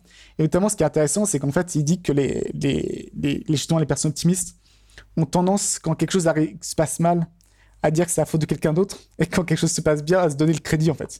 Ce que tu verrais comme quelque chose de pas étant vertueux, mais qui, au final, est positif pour ton bonheur, quoi. Donc ça, c'est un truc aussi, moi, que j'ai un peu du mal, parce que tu as quand même envie d'être faire et d'être... Euh, de mettre le crédit là où il est dû, et donc pas exagérer ton crédit comme quelque chose de bien, et aussi euh, savoir reconnaître quand tu as fait quelque chose de mal. Mais en gros, c'est pas bon d'être totalement optimiste de façon débile, mais mieux vaut être comme de ce côté-là, quoi. Et donc mieux vaut, quand, quand il arrive un truc, mieux vaut dire que c'est la faute, c'est la faute de l'autre que, la tienne, en fait, dans la plupart des cas. Euh, et donc, c'est ces trois aspects-là. Et en fait, du coup, c'est un, peu, euh, c'est un peu le truc classique. C'est en fait, euh, via la thérapie, même, via toi-même, écouter un peu ton discours intérieur, comment tu te parles, et essayer justement de changer les choses sur les trois dimensions. En fait, si tu te, tu te remarques, tu fais un truc sur un, truc où tu dis que quelque chose de permanent, tu vois, j'ai toujours des emmerdes, bah plutôt j'ai cette emmerde là, tout simplement. si c'est quelque chose sur perversiveness, pareil, tu peux, tu peux recadrer. Et pareil sur personnel, euh, essayer de te donner un peu plus de crédit et, et, mettre un peu sur le dos des autres ce qui se passe mal, euh, ça semble fonctionner. Quoi. Donc, et ce qui est assez intéressant, c'est qu'en fait, ça va. Ce que, et moi, je, suis assez d'accord avec ça, c'est que la psychologie est quand même basée beaucoup sur un peu les théories freudiennes où c'est toujours des trucs enfouis au sein de toi, de ton enfance euh, cachée, où tu veux, en gros, tu veux, tu veux baiser ta mère et tuer ton père. Euh, et lui, ce qu'il dit, en fait, non, c'est c'est euh, en fait c'est beaucoup plus à la surface que ça. En fait, c'est simplement ton discours intérieur que tu entends, hein, tu peux le, tu le reconnais ton discours intérieur, et qu'en plus déjà c'est donc c'est beaucoup plus à la surface, donc c'est beaucoup plus clair et beaucoup plus simple. Euh, et donc c'est c'est le premier truc. Et le second truc c'est que c'est relativement ça demande un effort, mais c'est modifiable quoi. Euh, et, justement ce qui, ce qui, ce qui, ce qui montre c'est plein de situations où ils ont réussi à créer des différences notables. Il y a même des cas où par exemple où ils ont fait des tests sur des, gens dépressifs et à un groupe, ils donnaient la, les, antidépresseurs et à l'autre, un peu justement cette thérapie qui est, fondée sur le fait de un peu de, reframer ton, recadrer ton, discours intérieur. Et ce qu'ils ont marqué, c'est qu'en fait, les deux groupes euh, sortaient de la dépression. Donc, pareil. Donc, les, les, les, les, médicaments fonctionnent. Par contre, le groupe de gens qui a pris les médicaments a beaucoup plus de chances d'avoir une nouvelle phase de dépression plus tard. Euh, et ça revient encore un peu avec l'idée de helplessness aussi, c'est qu'en fait, les gens qui ont pris les médicaments sont un peu dans l'idée qu'ils peuvent pas s'aider eux-mêmes, ils ont besoin, euh, ils ont besoin des médicaments, ce qui est aussi pas une façon positive de voir la vie en fait, euh, et qui est une façon justement un peu pessimiste. Donc c'est un peu le, serpent qui se mord la queue. Donc voilà, bouquin très intéressant, très clair. et le, le, mec est et une pointure justement dans, dans la danse, c'est un des fondateurs ainsi. Donc c'est pas non plus, c'est pas un truc de, c'est pas un truc de, de développement personnel un peu un peu classique, euh, rara quoi. Ouais, donc c'est un bouquin de Martin Seligman. Euh, donc un, assez gros nom, il a été directeur de l'association américaine de, psychologie et le fondateur de tout ce mouvement de positive psychology. Euh, donc, euh, ok, bah, je l'ai pas lu, mais enfin tout ce thème-là m'intéresse énormément. donc j'irai, j'irai lire ce bouquin. Le mien, ma recommandation, je sais que, que tu ne l'as pas aimé, euh, mais il y a ce livre qui est tout le temps recommandé, notamment par, euh, je sais pas, des gars comme Ryan Holiday, donc c'est un peu le côté euh, hipster de la lecture, Power Broker, un bouquin. Surtout Taylor Pearson, surtout Taylor Pearson, à chaque fois tu leur sors celui-là. Taylor Pearson, voilà, un bouquin de 1200 pages sur Robert Moses, un homme de l'ombre qui a reconstruit la cité de New York, qui a émergé, dans, qui, a, qui, a, contrôlé pendant plus de 35 ans l'ensemble de la cité alors qu'il n'a jamais été euh, élu par qui que ce soit, euh, par un système euh, d'alliance, de pouvoir, de placer les bonnes personnes, de contrôler l'argent, de, de faire des contrats et d'écrire des lois un peu foireuses où il la mettait à tout le monde. Et il a une durabilité, personne n'a réussi à se débarrasser de lui. Le maire de New York a essayé de se débarrasser de lui, il pouvait pas. Le gouverneur de l'État de New York a essayé de se débarrasser de lui, il pouvait pas. Le président essaie de se débarrasser de lui, il peut pas. C'est Roosevelt qui essaie de se débarrasser de lui. Et donc voilà, tu as, ce bouquin un peu épique de 1200 pages sur, sur, la biographie de ce mec par Robert Caro. Et donc toi, tu dis qu'il est épique parce que moi justement j'avais commencé à le lire et c'était beaucoup de dates, beaucoup de noms, beaucoup de descriptions fastidieuses. Donc il y a un moment où ça ramp-up et ça devient un peu épique. Ça, il y a un moment où ça. Donc, bah, donc le, le point euh, de base sur ce bouquin, c'est que c'est un bouquin de 1200 pages sur un mec dont tu jamais entendu parler. Et c'est un bureaucrate. Bah, c'est pas, c'est pas la biographie de Napoléon, euh, c'est pas la biographie de d'un sportif. C'est un gars, c'est un bureaucrate, quoi. Donc euh, c'est là où, où, où, se trouve. Alors après, c'est écrit par un gars qui est Robert Caro. Donc ça se trouve intéressant. J'ai checké les livres qu'il a fait. En gros, il a écrit ce bouquin dans les années 70. Et après, il a passé le reste de sa carrière, donc il a passé genre 40 ans maintenant, à écrire une biographie du président américain Lyndon Johnson. Mm-hmm en 40 volumes. Il a toujours pas fini. Enfin, pas encore en 5 volumes, tu vois, mais il a genre sorti 4 bouquins. Donc il a, il a passé sa vie à étudier ce. Donc tu vois que c'est un gars qui va vraiment en profondeur dans ce sujet et qui est fasciné en fait par les dynamiques de pouvoir. Et Lyndon Johnson apparemment était un grand. Lyndon Johnson, c'était bah, le mec qui sortait sa bite et qui l'a posée sur le bureau pour, euh, pour les réunions. euh, donc, euh, donc, c'est assez subtil, assez subtil dans son pouvoir. Quoi. Mais, euh, mais apparemment, c'est un mec qui a, qui a monté les échelons euh, du parti euh, démocrate. je, mais je... Par contre, qui était, qui, était, qui, je pense, parce que moi j'avais écouté un podcast sur lui, ce qui est assez intéressant, c'est que justement il était assez, il était assez cru de façon comme ça un peu. Par contre, il a utilisé l'influence qu'il a, qu'il a, qu'il a, qu'il a eu pour des choses positives. C'est lui qui a, poussé notamment pour le, la fin de la ségrégation aux États-Unis, ainsi de suite. il n'était pas très chaud, je crois. Je sais plus, c'était, je crois qu'il n'était pas très chaud pour la Vietnam. Je me souviens un peu trop. Je crois que c'est lui qui l'a déclenché, mais il voulait une application vraiment minimum. Et c'est après euh, euh, Carter, je crois qu'il a. Ouais, je, je, vais raconter de la merde, donc je vais m'arrêter là. Mais en gros, globalement, politiquement, il a été plutôt, euh, il a été plutôt allé dans le sens de l'histoire, quoi malgré le fait que c'était un peu un bourrin. Mais, mais, il a magouillé à 2000%, fake élection, etc. Enfin, tu vois, bah, après, je, je connais pas, je peux parler de Lyndon Johnson parce que j'ai pas lu cette partie-là. Par contre, j'ai lu le bouquin sur Robert Menzies qui est pareil, qui est un, alors pour le coup, il a, il a pas fait des trucs, il a construit, non, genre, il a construit la plupart des routes, tous les ponts euh, qui allaient à Manhattan, c'est lui qui les avait construits, qui les contrôlait. Il a énormément construit. Après, il avait, euh, il avait un truc qui était que il écoutait personne. En gros, il était convaincu de son propre génie. Donc, en fait, il prenait des décisions unilatérales pour toutes les constructions dans tout l'État de New York. Euh, et ce qui est ouf, c'est la, manière dont il a réussi à, mettre ce contrôle et à le garder pendant des décennies. Mais par contre, sa contribution finale est, un peu douteuse, notamment parce que c'est un gars qui a en grande partie défini la culture euh, de la bagnole aux États-Unis et que tout doit, tu dois conduire partout et qu'il a, il était un peu euh, biaisé contre, contre les transports en commun notamment. Euh, il, a, il a beaucoup empêché que les transports en commun se font, parce qu'il était entre autres anti-pauvre et assez raciste. c'est une bonne position, anti-pauvre. il était anti-pauvre. En gros, tu vois, donc un, un exemple, c'est qu'il construisait des. En gros, au départ, lui, il a commencé. Sa base de pouvoir d'origine, c'était les parcs. Donc, il construisait des parcs dans l'État de New York. Et pour construire ces parcs, il devait construire des routes pour que les gens de New York puissent aller dans les parcs. Donc il construisait des routes. Et sur ces routes, il mettait des, des, euh, des, ponts. Donc en fait, quand il y a deux routes qui se croisent, au lieu d'avoir un carrefour, il mettait un pont pour l'autre route en dessous. Et il construisait ces ponts de manière à ce qu'ils soient trop bas pour qu'un bus puisse passer en dessous. Donc en fait, il était impossible pour les pauvres qui n'avaient pas de bagnole. Et là, on parle des années euh, entre les années 40 et 70. Donc un pauvre qui n'avait pas de bagnole en 1950 pouvait pas aller au parc parce qu'il pouvait pas organiser de bus parce que les ponts étaient, étaient trop bas en fait pour, euh, pour faire passer les bus. Donc il avait plein de trucs comme ça, plein de d'éléments. Il n'était pas forcément le mec le plus. Euh, Ce genre de personne, je me demande sur l'INMOR, qu'est-ce qu'ils pensent? En fait. Je me demande est-ce qu'ils sont convaincus toujours qu'ils ont fait les choses pour le bien, enfin que c'était positif. Tu vois, est-ce qu'il y a ça, ça, ça, se justifiait? Je me demande toujours. Euh, est-ce qu'il y a, pas un moment des, des, nuits où tu sais ils se réveillent un peu en, en, sueur et sont là bah, bah, à mon avis non, parce que si tu veux, le truc c'est que c'est un gars, il faisait tout ça par conviction c'est un gars qui il a jamais gagné d'argent de sa vie. Et dans, dans, un, dans un système ultra corrompu, lui, c'était une, une plaque tournante de corruption parce qu'il utilisait l'argent qu'il arrivait à générer pour payer tout le monde. Mais lui, il prenait jamais d'argent. Donc, il n'avait pas d'argent.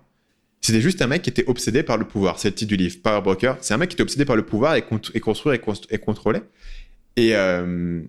Mais tu vois, il le faisait pas par gain personnel, tu vois. Justement, est-ce que je me dis, est-ce qu'il n'y a pas moi, même pour, même pour le pouvoir, est-ce qu'il n'y a pas moi, il s'est dit, euh, toi, encore une fois, sur son mort, est-ce que, ça valait le coup Est-ce que c'est, est-ce qu est que c'était, euh... toi, parce que ça demande un niveau d'énergie, d'effort et de, de, de de, de, génie même, toi. Et tu dis, tu le mets à ce service-là, euh, ça, ça, bloque un peu, je trouve. Euh... Ben, ben, mais je pense que tu c'est comme les gens qui, veulent construire un énorme business, etc., où tu te dis, ben, tu, tu peux pas rationaliser la raison pour laquelle euh, Zuckerberg se fait chier à aller au congrès, tu vois. Bah... Non, mais je me demande s'ils ont quand même des, ces moments de doute, en fait. Est-ce qu'ils ont des, ces moments un peu de. Toi, oui, ils, toi, ils se réveillent un matin et ils se posent des questions, toi. Mais euh, je sais pas. C'est dur à dire. À mon, à mon avis. Est-ce que c'est des, des types d'êtres humains juste totalement différents Non, je pense, que, je pense que tout le monde a des doutes. mais qu'à un certain point, tu as un tel sunk cost, tu es déjà engagé dans un truc que tes doutes, tu arrives à les balayer en fait. Notamment, c'est un gars qui bossait euh, comme un, malade mental toute sa vie. Pour le coup, il y a, je pense, une, espèce de force de la nature où, genre, à l'âge de 80 ans, il bossait encore 12 heures par jour. En gros, ce qu'il faisait, c'est qu'il était dans sa bagnole, donc lui, il adorait la bagnole, et en fait, il, il, il, euh, il, construisait des routes, des ponts partout, et ça faisait plein d'embouteillages. Mais lui, il s'en foutait parce qu'en fait, il avait un chauffeur, il était dans sa limousine, il était au fond, et il bossait 24-24 euh, dans le derrière de sa limousine. Et en gros, quand il avait un rendez-vous avec quelqu'un, ils avaient deux voitures, sa voiture à lui et la voiture de l'autre personne qui était conduite derrière par un chauffeur. Il parlait à son, à son subalterne dans la bagnole. Quand il avait fini, il dit Bon, bah, on s'arrête, tu descends, je te laisse sur le coin, je continue. Et la bagnole de derrière récupère le subalterne pour le conduire, tu vois. C'est un mec qui passait sa vie dans la bagnole, qui, qui s'arrêtait jamais pour réfléchir. Et notamment, c'est un élément qui est dans le bouquin, c'est que, en fait, au départ, c'était un mec extrêmement brillant, extrêmement intelligent, qui avait, qui avait des bonnes idées.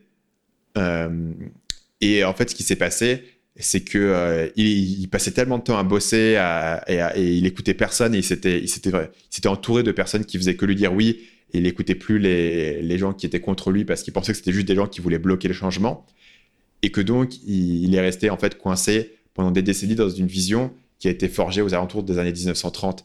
Et dans les années 30, bah, les, les, routes, c'était un truc différent. Il y avait beaucoup moins de bagnoles, il n'y avait pas de problème d'embouteillage. La bagnole, c'était un truc de riche, donc forcément, tu construisais des trucs de riche avec des routes, et c'était pas la même euh, vision des choses.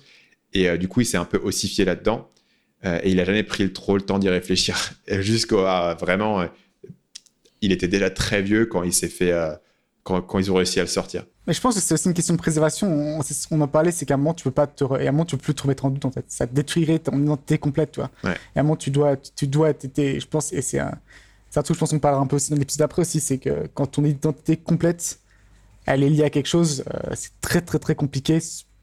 Et pas avoir justement, de, une, sorte de, comment on appelle ça, euh, un break psychologique euh, grave de tout remettre en question, ce sur quoi tu as, tout investi pendant 30 ans. Quoi. Y a un il y a, je pense qu'il y a une sauvegarde dans ton cerveau qui te force à pas trop, à pas trop garder sur le côté. C'est un livre que je peux pas vraiment recommander à tout le monde. Ça plaira pas à tout le monde et pas tout le monde a envie de passer 1200 euh, pages sur, sur un gars comme ça. Mais je, le cite parce que c'est probablement le livre le plus impactant, un des deux livres les plus impactants euh, que j'ai lu l'année dernière. et l'autre, je le mettrai dans l'épisode sur, suivant sur devenir parent.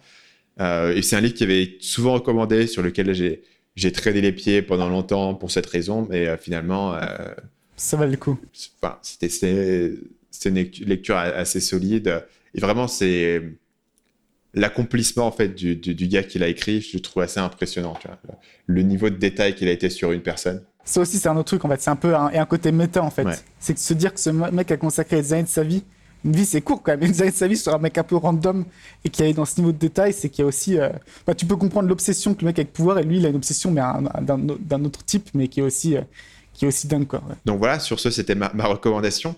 Euh, il faut bien sûr qu'on puisse pas terminer cet épisode sans avoir une petite anecdote. Et du coup c'est celle que j'avais promise il y, a, un an. je, ne l'ai pas préparée donc j'ai eu un an pour préparer mais je l'ai pas préparée. celle sur la grand-mère prostituée en Mongolie je sais pas comment intégrer, rentrer dans le sujet comme ça, mais en, gros, je suis parti en Mongolie avec des, potes euh, pour faire un, trip en moto. Et euh, le soir, on est arrivé où le lendemain, on est parti un peu pour explorer Ulaanbaatar, qui est la capitale de la Mongolie. Et, euh, donc, on arrive dans un, bar irlandais à Ulaanbaatar, ce qui est déjà assez incroyable. On s'assied, et t'as un, un des potes qui, qui, a la quarantaine, quelque chose comme ça, parce que c'est important que je dise qu'il précise qu'il a quarantaine quand même, mais qui en gros voit deux femmes qui, boivent ensemble et les invite à, notre table, en fait. Donc les, deux femmes, une qui a peut-être la quarantaine et une qui est plutôt à soixantaine. Quoi. Et en gros, au bout de 10 minutes, euh, il part avec celle qui a la quarantaine. Donc on se dit félicitations, il a réussi à pécho, très bien pour lui, euh, bien joué quoi. Euh, et ensuite, ensuite, lui, il est retourné à l'hôtel et nous, on se dit, on va continuer. et donc on a demandé des recommandations à la, grand-mère qui nous a dit que... Et j'ai un peu spoilé là, je regrette un peu, j'ai un peu spoilé au début, mais la, la grand-mère qui... et on lui demande, qu'est-ce que tu recommandes? Elle dit, ouais, je connais cette boîte, elle est super. Euh, et là, c'est là je, vous le précise, c'est que moi, je pensais pas du tout que c'était une prostituée en fait. Elles nous ont dit qu'elles étaient tous les deux, tous les deux euh, euh, enseignantes et qu'elles voilà, qu'elles avaient un verre, une bière à un bar. Il y a rien de spécial. C'est des collègues, rien de spécial, tu vois. Mm. bon, je trouve qu'elle était quand même très tactile, tu vois. mais je me dis un peu d'un côté grand-mère, toi une grand-mère, toi moi je suis beaucoup plus jeune, je suis à l'âge de, ma grand-mère, donc je me dis elle, est tactile, toi c'est juste comme ça quoi. Et, et, en fait ce qui s'est passé je pense c'est qu'elle a vite compris qu'on ne serait pas intéressé par elle, et donc elle s'est dit plutôt qu'être prostituée en tant que telle, elle va devenir Mac.